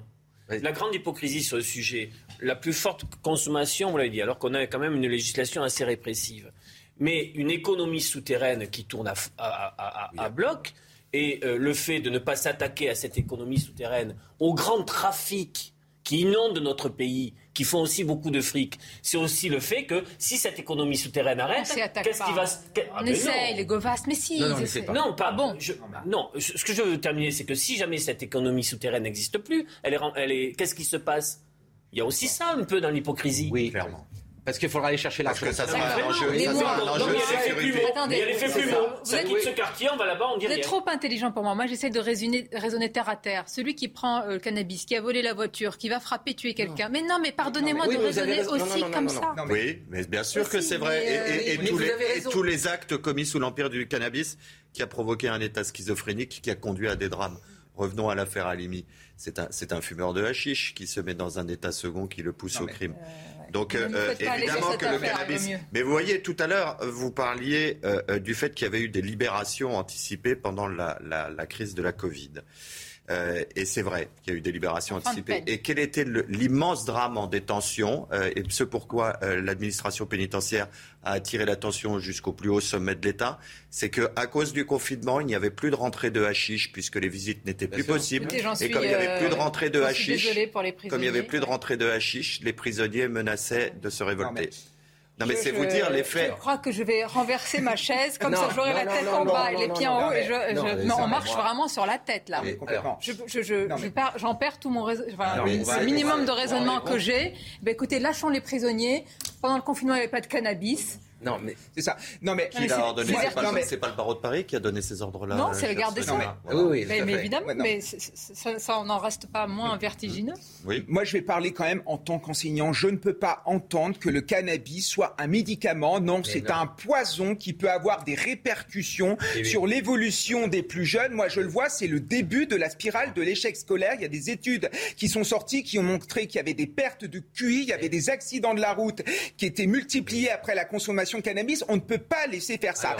la grosse problématique autour de la drogue dans nos banlieues, c'est que c'est en fait c'est un supermarché. Il y a un très bon livre qui est, sorti, euh, qui a écrit euh, Claire Andrieux, qui montre que tout euh, que, que, que, que euh, le, cannabis rapporte 0,1% euh, du PIB, 3 à 4 milliards par an, qu'il y a 230 000 individus qui vivent indirectement du cannabis et 20 000 qui en vivent directement. Quand vous prenez les sommes qui sont quand même colossales, un guetteur seulement en train de guetter se fait 2400 euros par mois, un vendeur environ 6 000 euros par mois, un giron d'un point de deal environ 9 000 euros par mois. Après, quand vous avez des élèves qui nous racontent que finalement l'école, ça ne sert à rien, puisqu'ils ont eu un grand frère qui a eu un bac plus 5 en droit et qui n'ont aucun travail, mais qu'il suffit d'aller siffler, de faire de la surveillance pour gagner bien sa vie, mais c'est l'ensemble d'un territoire qui, finalement, qui, qui s'écroule. Donc attention à ça. Le cannabis, c'est un poison et le problème derrière, c'est bien le problème financier avec une violence de plus en plus endémique parce que quand même dans certaines urgences, à cause du trafic euh, de cannabis, il y a ce qu'on appelle un sentiment de jambisation avec des blessures qui sont des blessures de guerre causées par ce trafic de drogue. On va revenir. Euh, le cannabis, c'est deux trucs. Le, THC et le CBD. Le CBD a été reconnu comme un médicament aussi par les... parce que c'est que ça calme les douleurs chroniques. Sur le THC, bien sûr que c'est pas un médicament le THC, c'est le CBD qui est un médicament. Le THC aujourd'hui, ce que font les gens, vous savez, c'est ce qui a un peu fait décoller. Ils augmentent de plus en plus la quantité de, dans. Écoutez-moi, mais écoutez-moi, je vais vous expliquer pourquoi il y en a de plus en plus, parce qu'on les rend de plus en plus dépendants, parce qu'ils augmentent la quantité de THC dans, dans le truc. Bien sûr, c'est hyper dangereux, mais qu'est-ce qu'on fait? Mais qu'est-ce qu'on fait? Là, Kevin Qu'est-ce qu'on fait Kevin, bien sûr que c'est pas bien. Il faut pas en donner. On voit, il y a un lycéen sur deux qui touche sur le cannabis. Il y en a un collégien sur trois. Il faut arrêter ça absolument médicalement. Qu'est-ce qu'on fait? Parce que tu le décris, Kevin. Mais qu'est-ce que tu proposes? Non, pas tout de bah, suite. On va continuer à en parler après la pause. Juste, hein. vous avez dit mais bien sûr, un sur deux, je vous ai dit, il y en a un parmi nous. Euh, vous avez dit tout à l'heure, il n'y a pas ceux qui attaquent au couteau ne sont pas euh, jugés comme irresponsables, en tout cas pas de terroristes. Il me semble, mais je vais vérifier qu'à Villeurbanne, il y a eu une attaque au couteau, il a été jugé irresponsable. Il me semble, mais je ne vais pas vous contredire, je vais vérifier d'abord. Sans. Courte pause. Les débats sont animés, mais c'est normal. Les sujets sont importants. Courte pause, on se retrouve. Merci d'être avec nous. La suite de Midi News, d'autres sujets, de nouveaux invités que je vais vous présenter. Mais tout d'abord, le journal, bien sûr. Et rebonjour, cher Nelly. Bonjour Sonia, bonjour à tous. Pour commencer, on va parler de cet individu hein, responsable de la mort euh, d'Antoine Aleno ce week-end qui a été euh, déféré hier soir. L'intéressé, entre-temps, a été présenté à un juge d'instruction. Sachez que le parquet requiert une mise en examen de l'accusé, son placement en détention euh, provisoire. Cette fois-ci, il s'agit bien du dernier. En ce moment même a lieu le, Conseil des ministres du euh, premier euh, quinquennat d'Emmanuel Macron, le tout dernier, donc le gouvernement de Jean Castex qui devrait démissionner dans les prochains jours. Le nom de son ou sa successeur est donc attendu dans, la foulée. Le gouvernement se fait toujours attendre. Samis Faxi, vous êtes en direct du Palais de l'Élysée. Est-ce qu'on a des, des informations, des détails sur ce qui se passe lors de ce dernier Conseil des ministres? Bonjour Nelly, alors oui, c'est bel et bien le dernier Conseil des ministres, ça c'est une, certitude d'ailleurs, une petite parenthèse, il y aura un petit dîner d'adieu demain soir à l'hôtel de, de, Matignon en présence bien sûr du Premier ministre et de l'ensemble de son euh, gouvernement. Alors sur le nom euh, de son futur ou de sa future successeur, eh bien pour l'instant rien ne filtre vraiment. Il y avait euh, ces derniers jours à, nouveau, le, nom d'Elisabeth de, Bonne qui recirculait, mais vous savez l'entourage du président nous explique chaque jour que plus ce nom sera connu et moins il aura de chances de, de finir à Matignon. Donc il y a très peu. Il y a que quelques personnes qui euh, connaissent véritablement le prochain ou la prochaine locataire de, Matignon. En revanche, on en sait un peu plus sur le timing. Le gouvernement de Jean Castex qui pourrait démissionner dès vendredi pour une nomination du futur locataire de Matignon samedi ou dimanche et une composition complète du gouvernement prévue euh, sans doute pour lundi prochain. En attendant, c'est vrai, dernier conseil des ministres aujourd'hui avec dernier débrief aussi de Gabriel Attal, vous le savez, d'ici un peu plus d'une heure maintenant à l'Élysée. Merci beaucoup pour toutes ces précisions, euh, cher euh, Samy. Notez qu'une conférence de presse du euh, RN a eu lieu à la fin de la matinée. Elle visait à présenter les investitures des législatives. 569 candidatures ont donc été annoncées. Le parti qui se veut toujours être la première force d'opposition à Emmanuel Macron. Jordan Bardella, le président du mouvement, s'est d'ailleurs exprimé, mais cette fois sur l'autre opposant, Jean-Luc Mélenchon. Derrière Jean-Luc Mélenchon se constitue une véritable ZAD regroupant les idéologies les plus dangereuses pour la France. L'idéologie anti-flic et le désarmement de l'État, le communautarisme, l'islamo-gauchisme, la censure de la pensée, la lutte des races et le rejet de la valeur travail. Un bloc de 50 nuances de rouge qui n'a plus aucun complexe à pactiser avec l'islam politique et l'indigénisme, qui ne défend plus les ouvriers mais les clandestins, qui préfère Assad Traoré à Mila, qui ne défend plus la liberté d'expression mais le totalitarisme de la pensée, qui ne défend plus enfin la liberté des femmes mais considère le burkini comme un progrès social.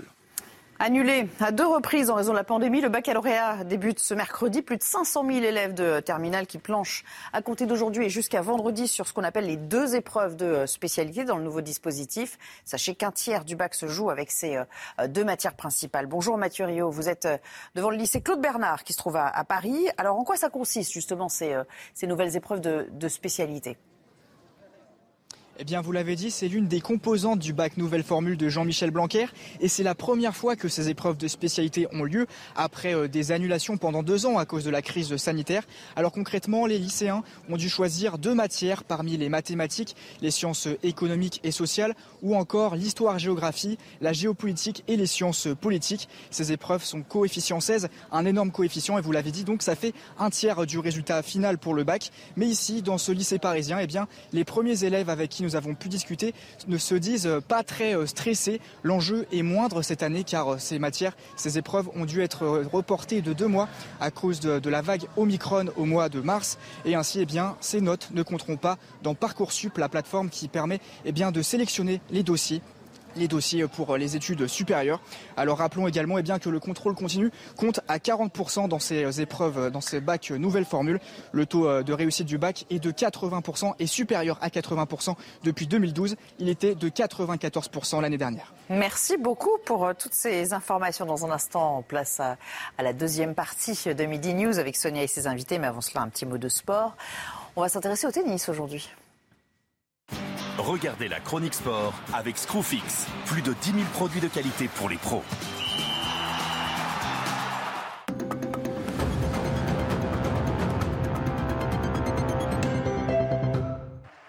Quatre jours après sa demi-finale épique, perdue à Madrid face à Alcaraz, Novak Djokovic était déjà de retour sur les cours, mais cette fois à Rome.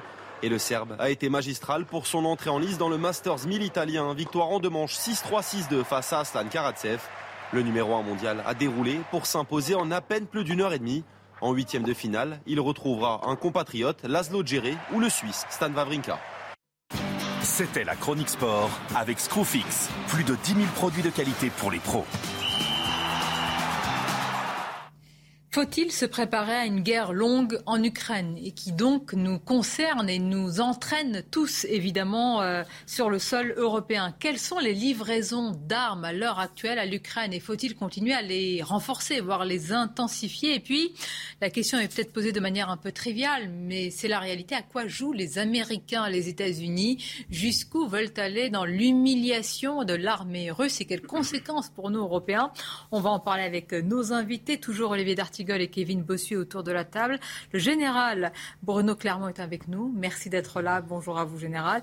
Et Christian Cambon, bonjour. Vraiment, merci d'être avec nous. Vous êtes le président de la Commission des affaires étrangères, euh, de la défense et des forces armées euh, du, du, Sénat. Vous disposez, Christian Cambon, autant le dire tout de suite, d'informations sensibles quand j'ai parlé de la livraison d'armes. Évidemment, il y a beaucoup d'informations qui sont classées secret défense. On ne vous posera pas de questions à ce sujet, mais je pense que les citoyens, en tous les cas, sont en droit de savoir aussi euh, quelle est la part de la France dans ce euh, conflit. Tout d'abord, je voudrais qu'on démarre par les États-Unis.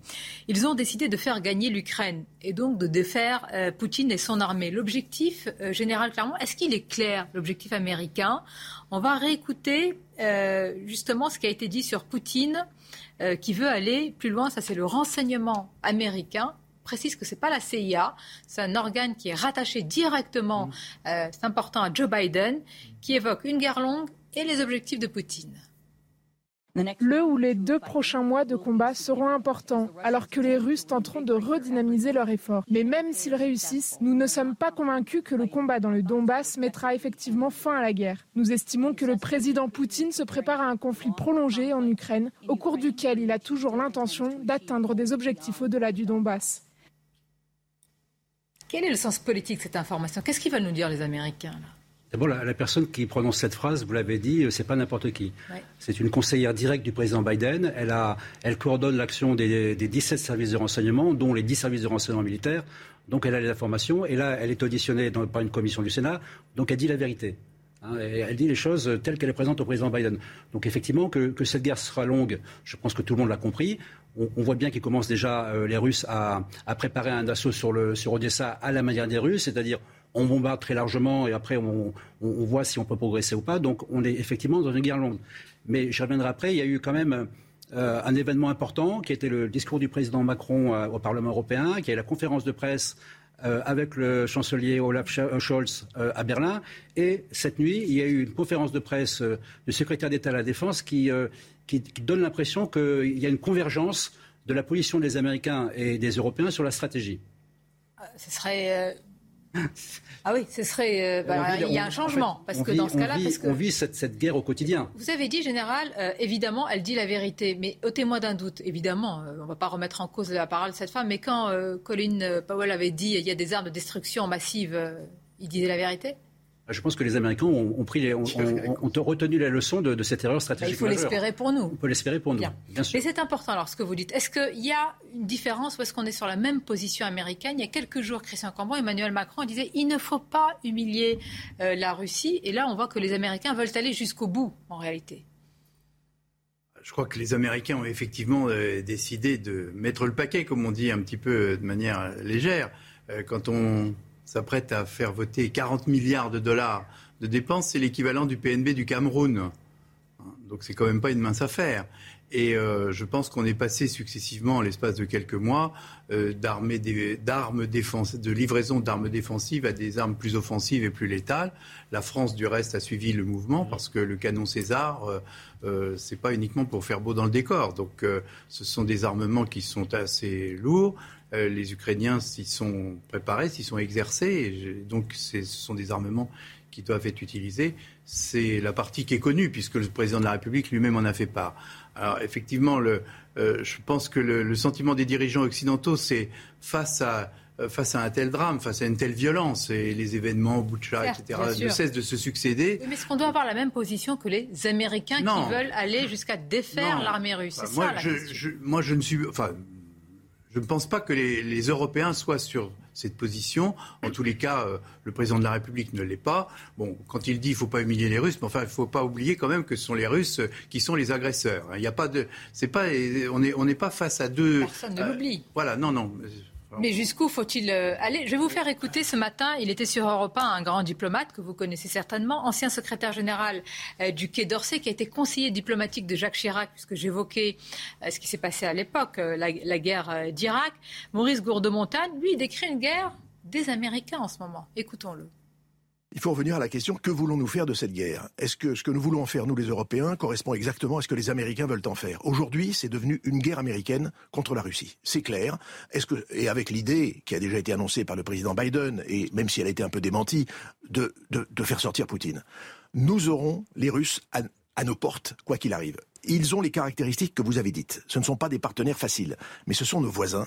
Ils ont besoin de nous comme nous avons besoin d'eux. Nous avons surtout besoin, un peu comme quand on habite dans une copropriété, eh bien d'avoir un minimum de règles de comportement. Il s'agit donc de préparer dès maintenant les, les principes sur lesquels nous allons travailler. Nous allons construire la paix. N'oublions pas le mot paix. Je pense que les paroles du président de la République en disant qu'il ne fallait pas humilier la Russie, que nous n'étions pas en guerre avec la Russie, étaient nécessaires d'être rappelées. Parce qu'il faut créer les conditions où un jour on va pouvoir enfin, lorsque les rapports de force vont être fixés, euh, entrer dans une discussion autour de la table. On n'y échappera pas, il faudra le faire, et on ne choisit pas toujours ses interlocuteurs. C'est pour ça que je pose de nouveau la question, où veulent nous entraîner les Américains? Est-ce qu'on est sûr qu'on va suivre l'objectif des Américains qui est peut-être même d'éliminer Poutine? Euh, Moi je pense qu'il y a un point important, euh, c'est qu'il y a des discussions importantes entre les Européens et les Américains sur les, sur les buts de cette guerre.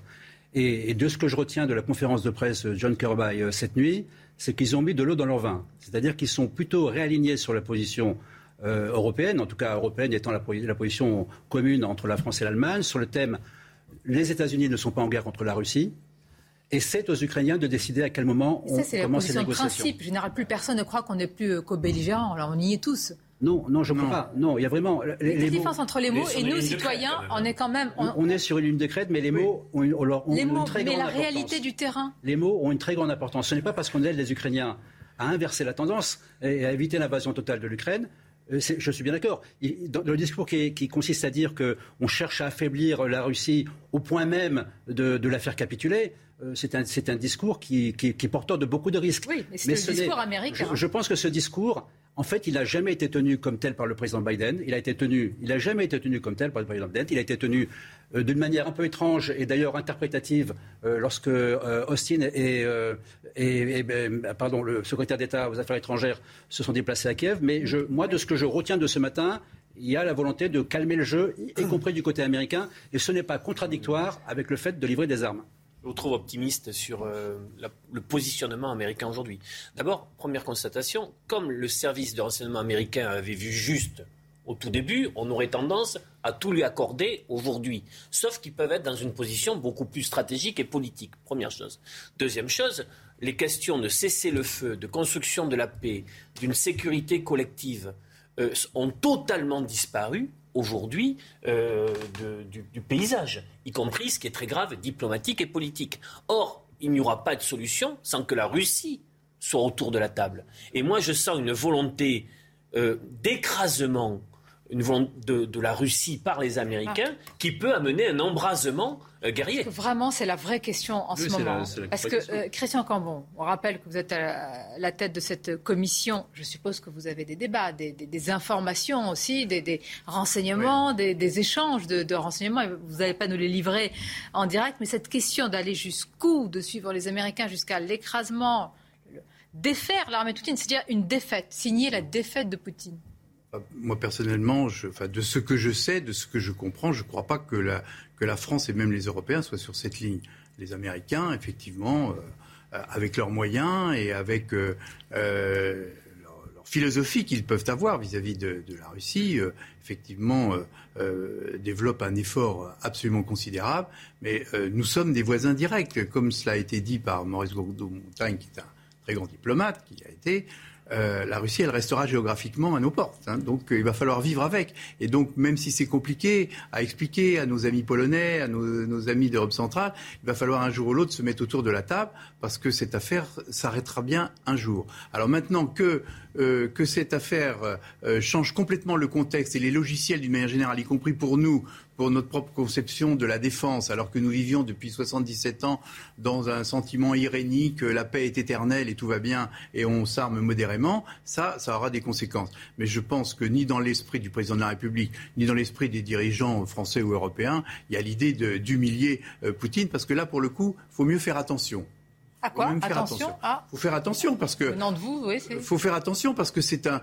Euh, Poutine est à la tête d'un pays euh, euh, qui a un fort sentiment de nationalisme, de, une forte conscience de, de, leur, de, leur, rôle, de leur importance, y compris géographique sur la planète. Et donc, ils ne se laisseront certainement pas humilier de la sorte. Il faut donc, oui, effectivement, être vigilant et tenter toujours même si c'est sans vrai succès, euh, de tendre la main et d'essayer de nouer le dialogue. C'est pas facile à faire comprendre, mais, la question, il le faut. Est-ce qu'on n'est pas dans le nouveau schéma, mais très différent de la guerre froide, mais là, elle est chaude entre les États-Unis et la Russie, et nous, Européens, au milieu? Quel est votre avis? Si, on a, on, on a un peu là-dedans. Enfin, il y a quand même un basculement. Enfin, qu'au départ, les États-Unis disaient qu'il fallait aider l'Ukraine. Là, on a, les Américains ont complètement changé, puisque le but, c'est d'anéantir la, enfin, d'anéantir Vladimir Poutine. Ça n'a pas été dit comme ça, mais c'est ce qu'on comprend avec, en mettant en avant l'idéologie, la, défense finalement de la démocratie libérale face à l'obscurantisme de, de, Vladimir Poutine. Et je trouve que c'est dangereux. Enfin, Biden aurait dit, aurait remis en question la légitimité de Vladimir Poutine de se maintenir au pouvoir. Et encore une fois, il ne faut pas humilier la Russie. On a besoin de garder, euh, de dialoguer avec la Russie parce que sinon on ne s'en sortira pas. Et derrière ça aussi, attention de ne pas tout mélanger parce que je trouve qu'il y a certaines sanctions qui ne sont pas adaptées quand on veut humilier une nation, quand on veut humilier des gens parce qu'ils sont russes, quand on interdit à certains Russes de participer à certaines compétitions sportives, je trouve que l'on va beaucoup trop loin. On ne doit pas mener une guerre contre les Russes,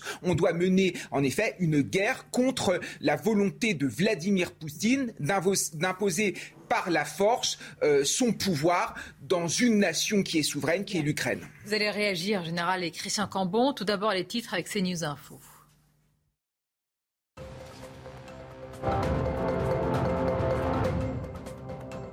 Syndicat de police Alliance va déposer plainte contre Jean-Luc Mélenchon pour injure publique et diffamation. Le chef de file de la France Insoumise avait déclaré que le syndicat était, je cite, factieux. L'avocat du syndicat explique que les mots de Jean-Luc Mélenchon résonnent comme une déclaration de guerre à la police, aux policiers et aux organisations syndicales. Selon lui, ils incitent la population à ne pas respecter les agents de police et donc mettent en danger la vie des fonctionnaires. Dans l'affaire sur la disparition de Delphine Jubilard, son mari Cédric Jubilard sera confronté demain à un ancien codétenu à qui il aurait fait des révélations. Le numéro 1 aurait dévoilé de façon approximative le lieu où il aurait enterré son épouse. Des affirmations pour le moment démenties par Cédric Jubilard. Pour anticiper l'évolution de la situation sanitaire en France, les autorités ont les yeux rivés sur l'Afrique du Sud. Les nouvelles ne sont pas bonnes. Le pays est actuellement touché par une très forte reprise épidémique à cause de nouveaux variants BA4 et BA5, des sous-variants d'Omicron. Se préparer à une, guerre longue, ça veut dire quoi? Plusieurs mois, plusieurs années. En tout cas, il y a un symbole, il y en a plusieurs, mais un symbole de résistance qui continue justement de tenir euh, autour et dans l'usine d'Azovstal. Cette usine, euh, avec les combattants qui y sont, résistent, tiennent jusqu'à quand? Vous nous avez dit déjà hier, général, jusqu'au bout, hein, parce qu'il n'y aura pas de reddition de leur part et on peut supposer aussi qu'il y aura une vengeance euh, de Poutine. Regardez ce sujet de Sofia Dolé à propos de cette usine dont on parle tant. Sur les dernières images qui nous parviennent de l'usine Azovstal, des militaires ukrainiens dont certains arborant l'insigne du régiment Azov sur le bras se filment dans un hangar dont le toit semble avoir été éventré par les bombardements. À l'intérieur, plus d'un millier de soldats ukrainiens seraient encore présents dans l'enceinte de la Syrie. Dans une vidéo, le commandant du régiment Azov, Sviatoslav Palamar, déclare que ni lui ni ses hommes ne déposeront les armes. Nous nous battrons sans relâche aussi longtemps que nous serons en vie. Pour la justice, pour repousser l'occupant russe et pour évacuer nos blessés. Difficile de connaître exactement quelle est la situation à l'intérieur de l'usine Azovstal. Le maire de Mariupol refuse de confirmer que tous les civils ont bien été évacués, faute de cessez-le-feu durable sur place. Selon un autre responsable de la ville, une centaine de personnes seraient encore piégées dans des abris souterrains. Des informations démenties par la vice-première ministre ukrainienne. Les autorités disent désormais travailler à l'évacuation des soldats blessés. Voilà pour ce symbole. Christian Cambon, est-ce que vous auditionnez dans, justement la, commission des forces armées de défense des affaires étrangères au Sénat? Eh bien, je suppose des principaux euh, chefs euh, militaires responsables. Est-ce qu'ils vous font État Est-ce qu'ils vous, est-ce qu'ils ont, est-ce qu'ils racontent justement euh, ce qui se passe sur le terrain Alors, je, dirais sur ce point que nous allons euh, connaître d'ici quelque temps quand même une certaine difficulté vis-à-vis du contrôle parlementaire, parce que euh, regardez ce qui se passe aux États-Unis. Les autorisations de crédit passent devant la Chambre des représentants et le Sénat. En France, ce sont les commissions qui, par leurs seules initiatives, effectivement, euh, convoque des chefs militaires, des ambassadeurs. Moi, j'ai passé mon après-midi hier à, à, auditionner et je recommencerai cet après-midi. Mais il n'y a pas l'organisation d'un débat euh, démocratique et parlementaire comme ça devrait être le cas dans un pays euh, qui a des institutions qui fonctionnent. J'observe que des crédits très importants sont mobilisés. Nous sommes évidemment derrière nos forces armées, évidemment, et nous sommes euh, globalement dans la stratégie de soutien à l'Ukraine telle que l'a définie le président de la République. Mais il ne serait pas inutile je sais que nous sommes en période électorale, ce n'est pas très facile, mais il faudrait quand même trouver à un moment ou à un autre le moyen de venir devant la représentation nationale pour avoir un débat et échanger des informations. Les informations, euh, on a ce que l'on nous donne. Euh, général sait très bien qu'il y a des éléments euh, auxquels nous avons moins accès. J'ai encore vu euh, le chef d'état-major des armées hier, mais dans un dispositif différent qui est celui de la délégation euh, parlementaire au renseignement. Donc ça, on est totalement dans la confidence, si vous voulez. Même pour nombre de nos collègues qui n'y appartiennent pas, on ne peut pas communiquer sur ce sujet.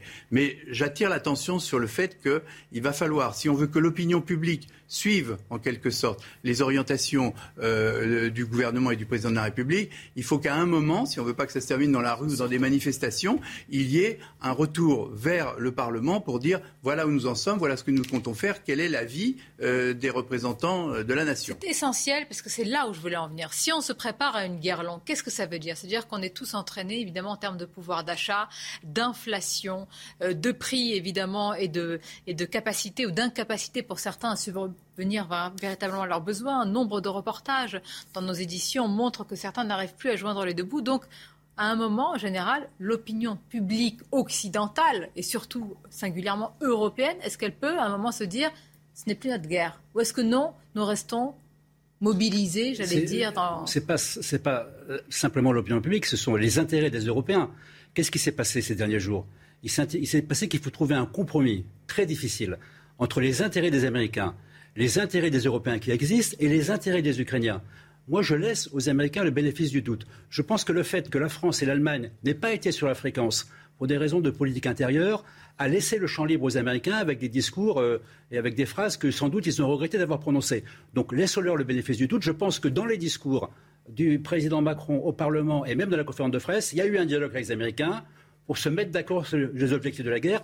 Et ces objectifs ont été repris ce matin par le porte-parole du Pentagone. Donc je, reste un petit peu optimiste, euh, alors que j'étais très pessimiste la semaine dernière. C'est une vraie question. C'est comment tenir et comment faire tenir les opinions publiques hein, mobilisées euh, dans cette guerre. Écoutez euh, ce que vient de déclarer le président Zelensky, parce qu'évidemment, son intérêt, d'ailleurs, et c'est le nôtre aussi, Olid, c'est de maintenir la pression. Mais je vous poserai quand même la question jusqu'où faut-il aller? Lui, il a, il insiste, ce sera une longue guerre. On a besoin de vous tous. Écoutons justement sa demande régulière. Plus de 10 000 crimes de guerre ont été enregistrés, des crimes de guerre des militaires russes. Et ce n'est que la partie qui a été déjà juridiquement fixée à ce jour. Comment était-ce devenu possible? Pourquoi aucune institution européenne ou globale n'a été suffisante pour arrêter cette guerre? Je ne voudrais pas que cela reste une question rhétorique. Bon, Est-ce qu'on peut dire qu'il a toujours presque la même rhétorique hein? Parfois, il se fait plus euh, dur, parfois, il se fait même un peu. chacun est dans son rôle. Il est dans la surenchère permanente parce que son rôle, c'est d'être dans la surenchère permanente. Le rôle des Américains et le rôle des Européens, c'est de chercher un compromis. Donc il est dans son rôle. on ne peut plus leur reprocher d'être un chef de guerre. Mais est-ce qu'on ne nous entraîne pas dans une surenchère? La question, c'est justement de trouver un, compromis entre les intérêts américains, les intérêts européens et les intérêts européens, européens, pardon, les intérêts européens qui n'existaient pas jusqu'à présent, et les intérêts euh, ukrainiens. Que ce compromis soit accepté par le plus grand nombre, je suis assez sensible à ce que vous avez indiqué concernant notre vie démocratique. Bien sûr, il y a eu euh, le temps présidentiel et la législatif, mais le fait que la représentation nationale puisse, qu'on puisse présenter une situation, une réflexion, une pensée par rapport à ces désordres, et surtout où se situe le point de non-retour? C'est-à-dire, je vous le dis, il y a quand même aussi une hypocrisie sur le, statut aujourd'hui de non-co-belligérant. Vu là où nous en sommes, tout à l'heure j'ai dit point ah, pour vous, c'est une hypocrisie. On y oui, parce que ah, mais euh, aujourd'hui, bien sûr, il y, a des, il y a des informations secret défense, mais un tel effort de guerre, un tel financement, peut nous faire euh, basculer sur un engagement dans un conflit et avec, comme je l'ai dit tout à l'heure, un embrasement. C'est-à-dire que euh, la parole de la France et de l'Europe sur un chemin de cesser le feu, comme je l'ai dit tout à l'heure, a disparu. Et je trouve que là-dessus, l'opinion publique, par rapport au problème d'inflation, sur l'énergie, sur les denrées alimentaires, peut aussi, à un moment donné, dire stop, tout cela ne nous concerne plus. Il y a aussi cette. On est sur quelque chose d'un clair-obscur, là, qui est réel. On est on, est dans un moment, dans un épisode électoral en plus. On sait par exemple que euh, aux extrêmes, il y a des gens qui militent déjà par, exemple pour la sortie de l'OTAN alors que l'on voit bien dans cette affaire que l'OTAN a quand même garanti les pays qui, sont qui, qui, ont adhéré. Donc ça fait partie du débat public. Et si on veut que l'opinion publique comprenne ce qui s'y passe, comme ça a été évoqué, il y a beaucoup de conséquences économiques. Il va y en avoir sur la défense, parce qu'à force de prendre sur nos stocks, un jour, euh, nos forces armées vont se trouver en, difficulté. Parce qu'on a tiré la sonnette d'alarme depuis des années en disant attention à nos stocks, et on fournit les armes. Et évidemment, c'est important d'aider les Ukrainiens. Mais il faut se protéger aussi soi-même. Bien sûr, la, question de l'opinion publique est fondamentale. D'ailleurs, Zelensky, comme la Russie, s'adresse aux opinions publiques européennes. Quand Zelensky parle de crimes de guerre, quand il s'adresse aux Israéliens, il parle de la Shoah, quand il s'adresse aux Français, il parle de la Seconde Guerre mondiale. Le but, évidemment, c'est de jouer sur la corde sensible pour que les opinions publiques appuient les décisions des gouvernants. Et de l'autre côté, vous voyez bien que la Russie, quand elle parle de Troisième Guerre mondiale, quand vous avez la patronne de Russia Today qui nous raconte que si la Russie perd en Ukraine, on aura la Troisième Guerre mondiale en mettant en avant Sarmat, en mettant en avant Satan 2. Le but, c'est de dire attention les Européens, parce que si vous allez trop loin, ça va vous revenir à la figure. Et nous sommes dans des démocraties, évidemment, que euh, les gouvernements ont besoin de l'appui de la population pour pouvoir continuer. On va continuer à en parler. Très très courte pause. Je voudrais qu'on aille à Kharkiv parce qu'on nous dit sur le terrain que la menace russe recule, mais à chaque fois, général, une semaine après ou deux semaines après, il y a une contre-offensive. Donc on va rester très prudent sur le terrain. Et ce qui nous intéresse, Christian Cambon, je vous remercie d'être là et d'échanger avec nous tous, c'est les livraisons d'armes qui s'intensifient. Les États-Unis, c'est colossal, colossal. La France aussi. Donc la question aussi de nos stocks à nous, de nos forces armées à nous, comment nous préserver, sanctuariser ce que nous avons aussi. Courte pause et on en parle. Jusqu'où faut-il livrer des armes aux Ukrainiens? Bien sûr, il est de notre devoir euh, de les aider, en les aidant, on, on cède soi-même, euh, européens, mais jusqu'où Y a-t-il une limite justement à ne pas franchir? On va continuer à en parler, mais tout d'abord un rappel, un bref rappel des titres, c'est CNews Info. Les mathématiques vont faire leur grand retour dans le tronc commun dès la rentrée prochaine dans les classes de première. C'est ce qu'a annoncé aujourd'hui Jean-Michel Blanquer. Le ministre de l'Éducation répond ainsi aux critiques sur l'absence de cette matière dans les programmes pour de nombreux élèves après la réforme du lycée. Depuis 2019, les maths ne faisaient plus partie des matières enseignées à tous les lycéens. Après un faux départ, le procès du point de deal de la cité Michelet à Saint-Ouen s'est ouvert finalement aujourd'hui. Une trentaine de trafiquants présumés sont jugés à partir de ce mercredi en correctionnel. Un procès hors norme d'un réseau considéré comme l'un des plus rémunérateurs de France. Donald Trump sera-t-il bientôt de retour sur Twitter? Elon Musk prend parti pour l'ancien président des États-Unis. Le nouveau futur patron de Twitter se dit prêt à annuler l'exclusion de Donald Trump en faveur de la liberté d'expression. Le réseau social avait suspendu de manière permanente le compte de l'ancien locataire de la Maison-Blanche en janvier 2021, deux jours après l'envahissement du Capitole par des militants pro-Trump. Que se passe-t-il précisément à Kharkiv? C'est toujours difficile de faire un point sur le terrain. Le président Zelensky affirme que les forces russes reculent, mais euh, il faut bien dire que dans quelques jours, s'il y a une contre-offensive générale, on sera, je dire, démenti dans cette euh, analyse. Il y a aussi de la propagande de guerre, c'est ainsi. Est-ce que vous arrivez, vous, avec les informations dont vous disposez, nous dire précisément ce qu'il en est dans cette ville? Non, pas avec les informations, mais en regardant, en, regardant en prenant un peu de hauteur par rapport aux événements. On ne voit pas pourquoi ils veulent prendre Kharkiv c'est pas dans le Donbass. Ils sont pris euh, une, déculottée terrible à Kiev et ils veulent peut-être pas recommencer à Kharkiv. Donc la question, c'est pourquoi ils ont lancé une offensive à, Kharkiv? Est-ce que vraiment ils veulent reprendre l'offensive à Kharkiv plus tard? Moi, je pense qu'ils n'ont pas les moyens. C'est-à-dire qu'ils ont, ça va être très dur de prendre le Donbass. Et ensuite, la priorité, c'est Odessa. C'est pas Kharkiv. Alors, s'ils peuvent avoir Kharkiv facilement, tant mieux. Mais ils n'auront pas Kharkiv facilement. Ça sera aussi compliqué que Kiev. Et ils n'auront pas Odessa facilement non plus. Êtes-vous sûr qu'ils voulaient prendre Kiev? Ah oui, on est certain qu'ils voulaient prendre de Kiev. Aujourd'hui, on est certain qu'ils voulaient prendre de Kiev. L'effort principal, c'était sur Kiev. Et la défaite de Kiev, c'est la défaite majeure de cette première phase de la guerre. Il fait changer toute la stratégie, apparemment. Ah ben, la stratégie a changé totalement. Visiblement, Kiev n'est plus un objectif. Alors, ça serait un objectif si tout d'un coup l'armée ukrainienne s'effondrait et que de toute façon, ils étaient accueillis par des bouquets de fleurs. Mais ça va pas être le cas. Donc, s'il faut choisir entre Kharkiv et Odessa, bah, je pense que Odessa, c'est bien plus important que Kharkiv. Kharkiv, c'est d'abord un symbole fort. Odessa, c'est un point stratégique. Évidemment, on va en parler d'Odessa. Hein. Entre la mer d'Azov et la mer Noire, c'est un point extrêmement euh, stratégique. On va écouter un témoignage justement sur Kharkiv qui est présenté en tous les cas par euh, euh, certains comme étant libéré, mais y a-t-il eu véritablement l'assaut, la volonté d'occuper Kharkiv? Écoutons néanmoins ce témoignage. Toutes ces images sont horribles. Nous voyons tous nos anciens compatriotes morts alors qu'ils essayaient de fuir. Eux et leurs enfants ont malheureusement essuyé des tirs de mitrailleuses. Une des voitures a même été touchée par un boulet de canon, soit par un char, soit par un tank. Difficile à dire. Malheureusement, à en juger par le nombre de victimes, elles étaient nombreuses. Nous sommes tristes car il y avait des enfants parmi eux.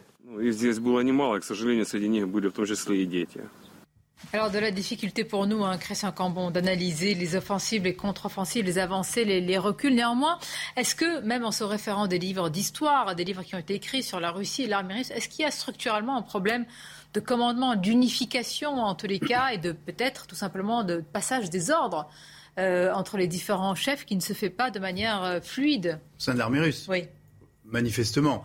Depuis le début, on s'aperçoit qu'il y a de véritables problèmes euh, de commandement. Je n'en sais pas encore qu'il y ait beaucoup de généraux qui aient laissé la vie, et donc ça veut dire qu'ils étaient euh, euh, totalement impliqués dans ce combat. Ce qu'on sait, c'est qu'il y a des problèmes de logistique, et je pense qu'une des explications sur l'offensive ukrainienne de Kharkiv, vise justement à couper la voie d'approvisionnement des, troupes russes, ce qui serait évidemment un très grave échec pour, pour euh, la Russie euh, de, de, se voir pour le coup eux-mêmes encerclés. Et euh, il faut rendre hommage à, à l'extrême mobilité, l'inventivité et l'intelligence des Ukrainiens dans cette affaire, qui, qui depuis l'affaire de Crimée, se sont lourdement préparés. Et, avec le renseignement américain. Hein, avec le renseignement américain qui a joué un rôle. les euh, généraux russes de manière très très précise. Justement, ça nous amène au débat essentiel parce qu'il nous concerne aussi de, au premier plan sur euh, les armes qui sont euh, fournies. Je voudrais tout d'abord qu'on écoute encore une fois le président Zelensky il y a quelques instants qui a parlé de l'OTAN. Alors ça ne va pas vous surprendre parce qu'il dit la même chose depuis un certain temps sur l'entrée de certains pays dans l'OTAN. Écoutons-le. Pendant des années, l'Europe avait peur de l'entrée de l'Ukraine dans l'Alliance, car on avait peur que si la guerre avec la Russie éclate, on serait obligé de se battre pour l'Ukraine. Mais n'est-ce pas le sens de l'OTAN Est-ce n'est-ce pas la raison d'être? Bien, il y a ce débat au long cours et il y a l'urgence générale à court terme. Oui, je vous en prie. Moi, je reviens au discours de, euh, de Avril Heinz euh, hier devant l'Assemblée qui a dit euh, devant la, devant la Rappelez-nous de qui il s'agit. Avril Heinz, donc la, directrice nationale du renseignement, celle qui coordonne toutes les activités des, services et qui a donc un accès direct au président Biden. Et, même tous les jours, c'est elle qui valide une fiche qui fait la synthèse des menaces des États-Unis dans le monde et qui est présentée au président Biden. Bon, donc elle sait ce qui se passe. Lorsque la question du nucléaire et du risque nucléaire est abordée, on lui demande est-ce qu'il y a un risque d'escalade nucléaire? En fait, sa réponse est il y a un risque. Pour l'instant, il n'y a pas de menace avérée, ni de menace identifiée. La seule, la seule raison pour laquelle il y en aurait un, c'est si nous faisons la promotion d'un changement de régime, donc si nous faisons, essayons de faire chuter le régime de Poutine, et, donc pareil, si jamais euh, on oblige que Poutine à capituler. Donc il est bien, il est bien évident que, et quand on rajoute ça avec le fait, Sonia, quand on rajoute ça avec le fait qu'on ne veut pas de troisième guerre mondiale et qu'on ne veut pas de guerre nucléaire, ça veut dire qu'on ne veut pas aller jusque-là. On ne veut pas aller dans cette direction. Dans la rhétorique générale, vraiment, j'insiste, Joe Biden, euh, je veux dire, il est quand même conscient de, ce qu'il dit. Quand il avait dit euh, Poutine, euh, c'était terminé, on a tous compris la même chose. On a je tous pense que cette phrase, cette phrase maladroit dans la bouche d'un président américain, c'est difficile. Je, suis d'accord. Les, mots, les mots, il y a des mots qui peuvent faire plus mal que des livraisons d'armes. Si si on se, si on se place dans la, si on se, on ne peut pas se placer dans la logique qui consiste à vouloir débarquer Poutine. Je veux dire, dans ce cas-là, on, on donne des arguments à Poutine puisque lui, quand il n'est pas content, il fait changer les régimes euh, euh, comme il l'entend en occupant le pays. Euh, je rappelle que l'idée au départ, c'était que Zelensky s'en aille. Donc, or l'Ukraine, c'est un pays souverain, bien identifié sur la carte du monde. Donc, si brusquement nous, nous nous mettions à dire, on va faire tomber Poutine, non, je ne crois pas que c'est la philosophie des Européens ce serait très, dangereux euh, de rentrer dans ce raisonnement. La seule chose qu'il faut poser, c'est qu'effectivement, la Russie s'est livrée à une agression. Mais nous sommes d'accord. Mais maintenant, qui est le leader euh, Qui a le leadership dans la livraison d'armes? Qui? Bah, Les États-unis, ah, très loin. ils sont déterminés à tout donner. les sommes sont colossales. Euh, L'armement est conséquent. D'abord, il faut d'abord. disons les choses directement, Christian. Comment Il le donne pas juste pour aider. Il le donne pour défaire l'armée russe. Sûrement, ils ont des intentions, mais... L'armée euh, russe a déjà perdu 24 euh, 000 soldats. C'est ce qui circule en tout cas comme information. Au moins 20 000. Au moins 20 000. C'est en deux mois le double que l'engagement russe en Afghanistan qui a duré 10 ans. Donc il faut bien dire que cette donnée-là, l'aspect guerrier et militaire, est pour Poutine un très sérieux sujet par rapport, y compris à son opinion publique, euh, les babouchkas qui vont arriver les cercueils. Aujourd'hui, c'est aussi un effet. Quelle est aujourd'hui la manière de ne pas aller au point retour pour permettre une sortie de crise, y compris que Poutine peut accepter? Mais on espère que ce soit la France qui la pose sur la table. Mais pour l'instant. Il y a un point de non-retour objectif. C'est si jamais les livraisons d'armes et l'efficacité des Ukrainiens est telle qu'ils bousculent l'armée russe qui la chasse d'Ukraine. Ça, c'est un point de non-retour. Avant ce point de non-retour, il y aura une décision à prendre. Est-ce qu'on va dans ce sens-là C'est un scénario possible Oui, c'est un scénario possible. L'Ukraine peut gagner, mais la Russie ne peut pas perdre. Alors donc, ah. on, est, on est face à un paradoxe euh, qui est assez simple à comprendre. Parce que effectivement, Poutine.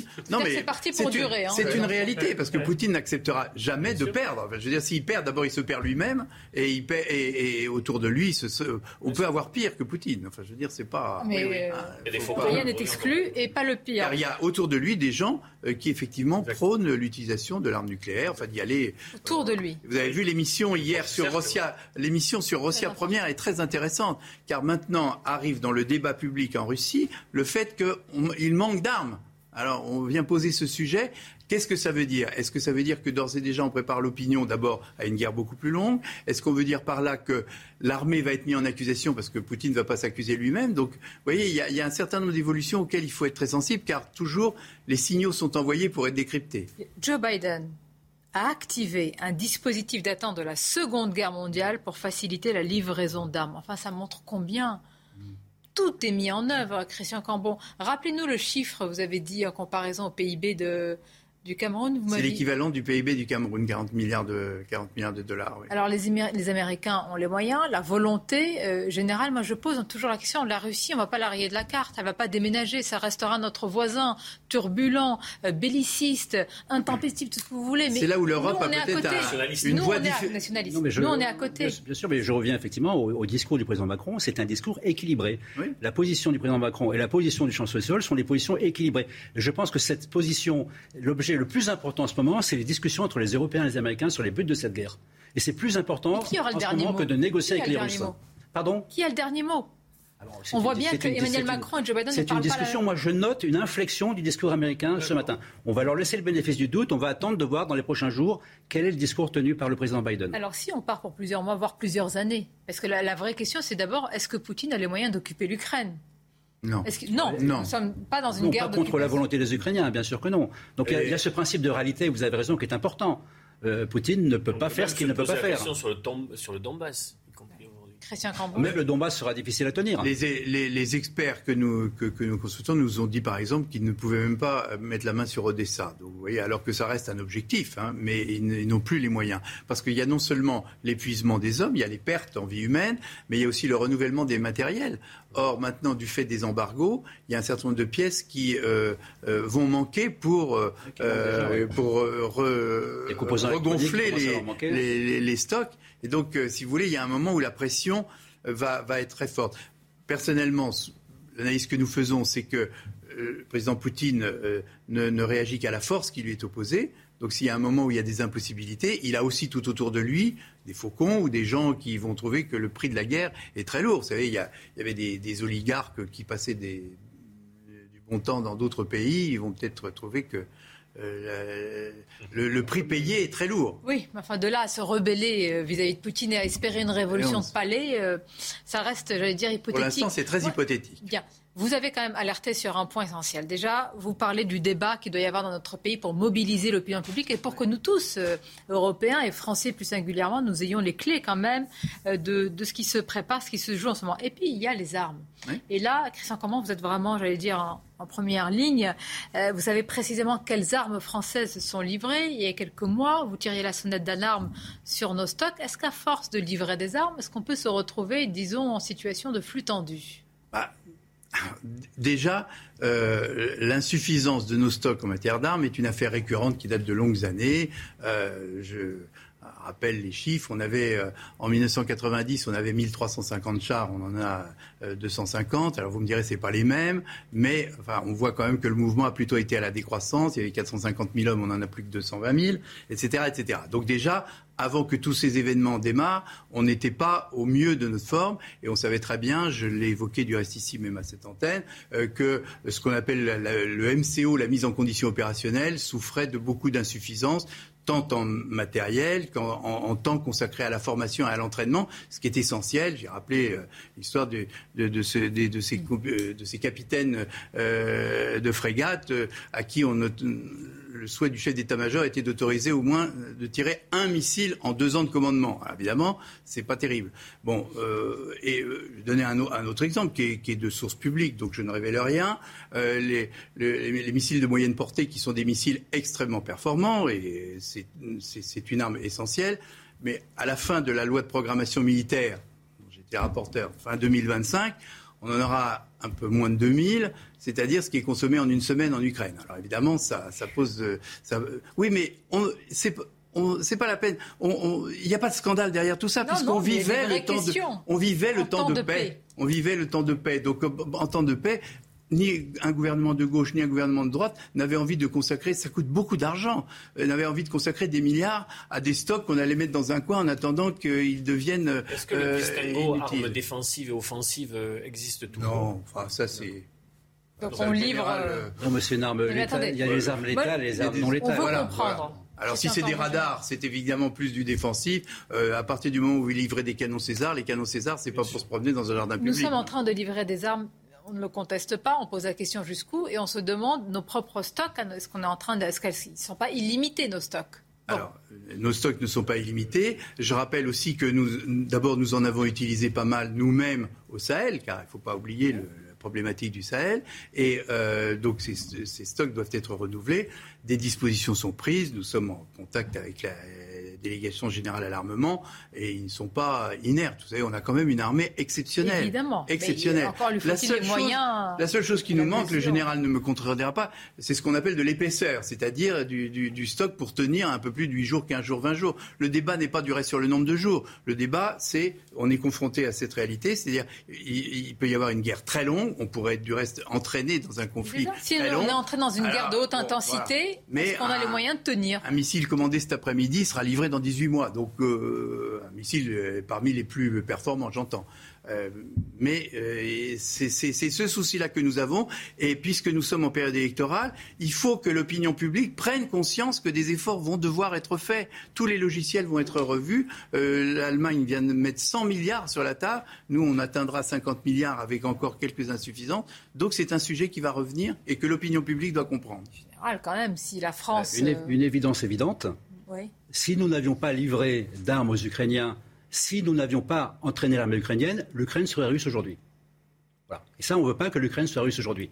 Donc il faut trouver le bon compromis pour permettre aux Ukrainiens de se défendre, arrêter euh, l'arrivée l'entrée des forces russes et trouver un, élément où on va négocier quelque chose. hier, nous recevions des élus ukrainiennes et elles ont eu cette phrase lapidaire mais qui explique bien les choses.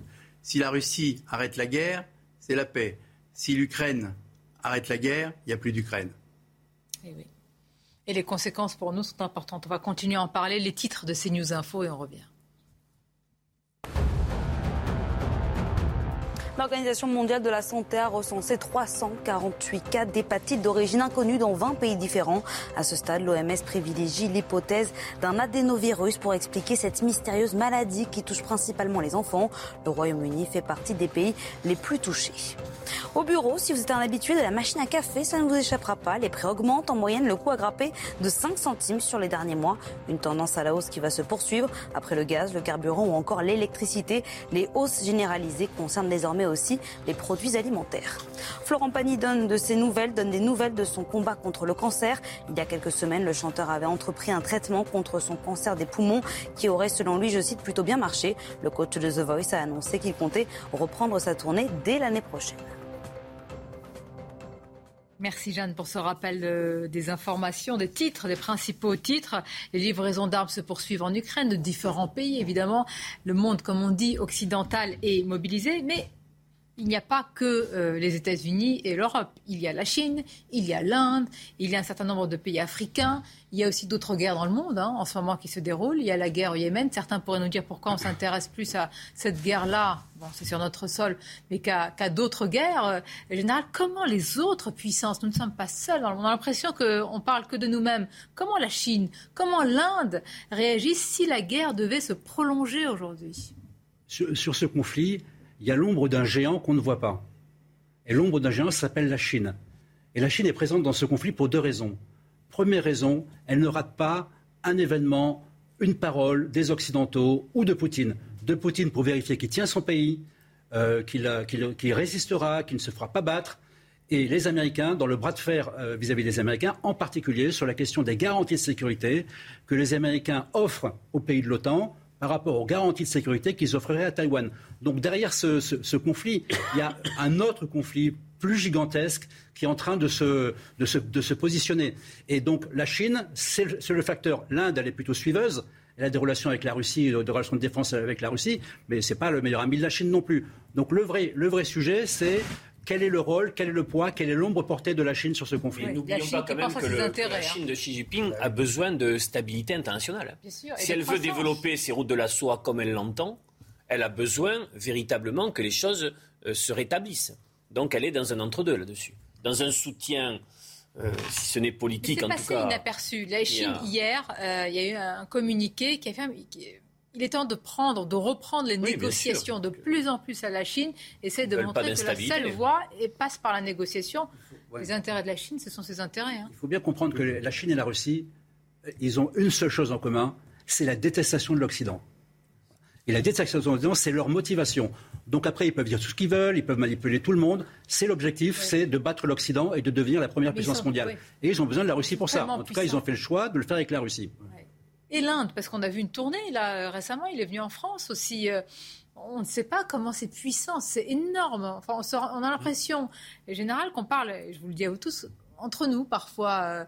Euh, C'est-à-dire, oui, si, on fait le calcul. Comment le reste du monde regarde aussi cette guerre Si on fait le calcul des États qui ne sont pas partie prenante, qui n'ont pas voté les condamnations à l'Assemblée générale des Nations Unies, on est à plus de 3 milliards de gens qui ne se sentent pas du, soit qui ne se sentent pas du tout concernés. Hein. Et par exemple en Amérique latine, en Afrique, il y a des pays qui se tiennent très éloignés de ce conflit parce que pour des raisons X ou Y. On a vu des pays, un pays ami comme le Maroc, par exemple, a pris euh, euh mais pour des considérations de politique euh, internationale euh, que nous avons bien compris, il y a beaucoup de pays qui se tiennent à l'écart de ce débat. Et effectivement, on ne peut pas considérer qu'il y a la Russie et le reste du monde. Ça, c'est une, une analyse qui est totalement fausse et il faut l'intégrer. Alors maintenant, la Chine, vous savez, la Chine et la Russie, il y a un côté je t'aime moi non plus. C'est-à-dire qu'on est amis, euh, mais parce qu'on partage des intérêts. Et la Russie, malheureusement, qui va, être, qui va sortir très affaiblie de ce conflit, euh, est, en, euh, est, en, passe de se vassaliser. Il y a des indicateurs qui indiquent le contraire. Moi, je, ne sais pas. On dit l'effondrement arrive de l'économie russe, mais on voit qu'à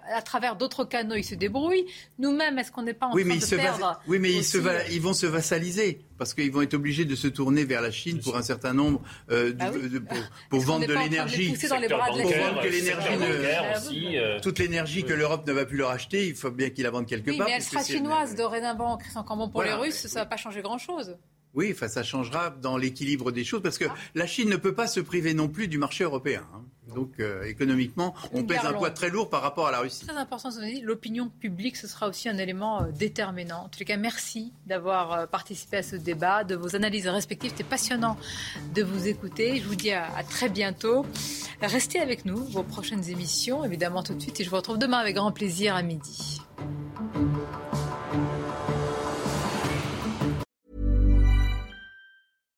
When you make decisions for your company, you look for the no-brainers. And if you have a lot of mailing to do, stamps.com is the ultimate no-brainer. It streamlines your processes to make your business more efficient, which makes you less busy. Mail checks, invoices, legal documents, and everything you need to keep your business running with stamps.com.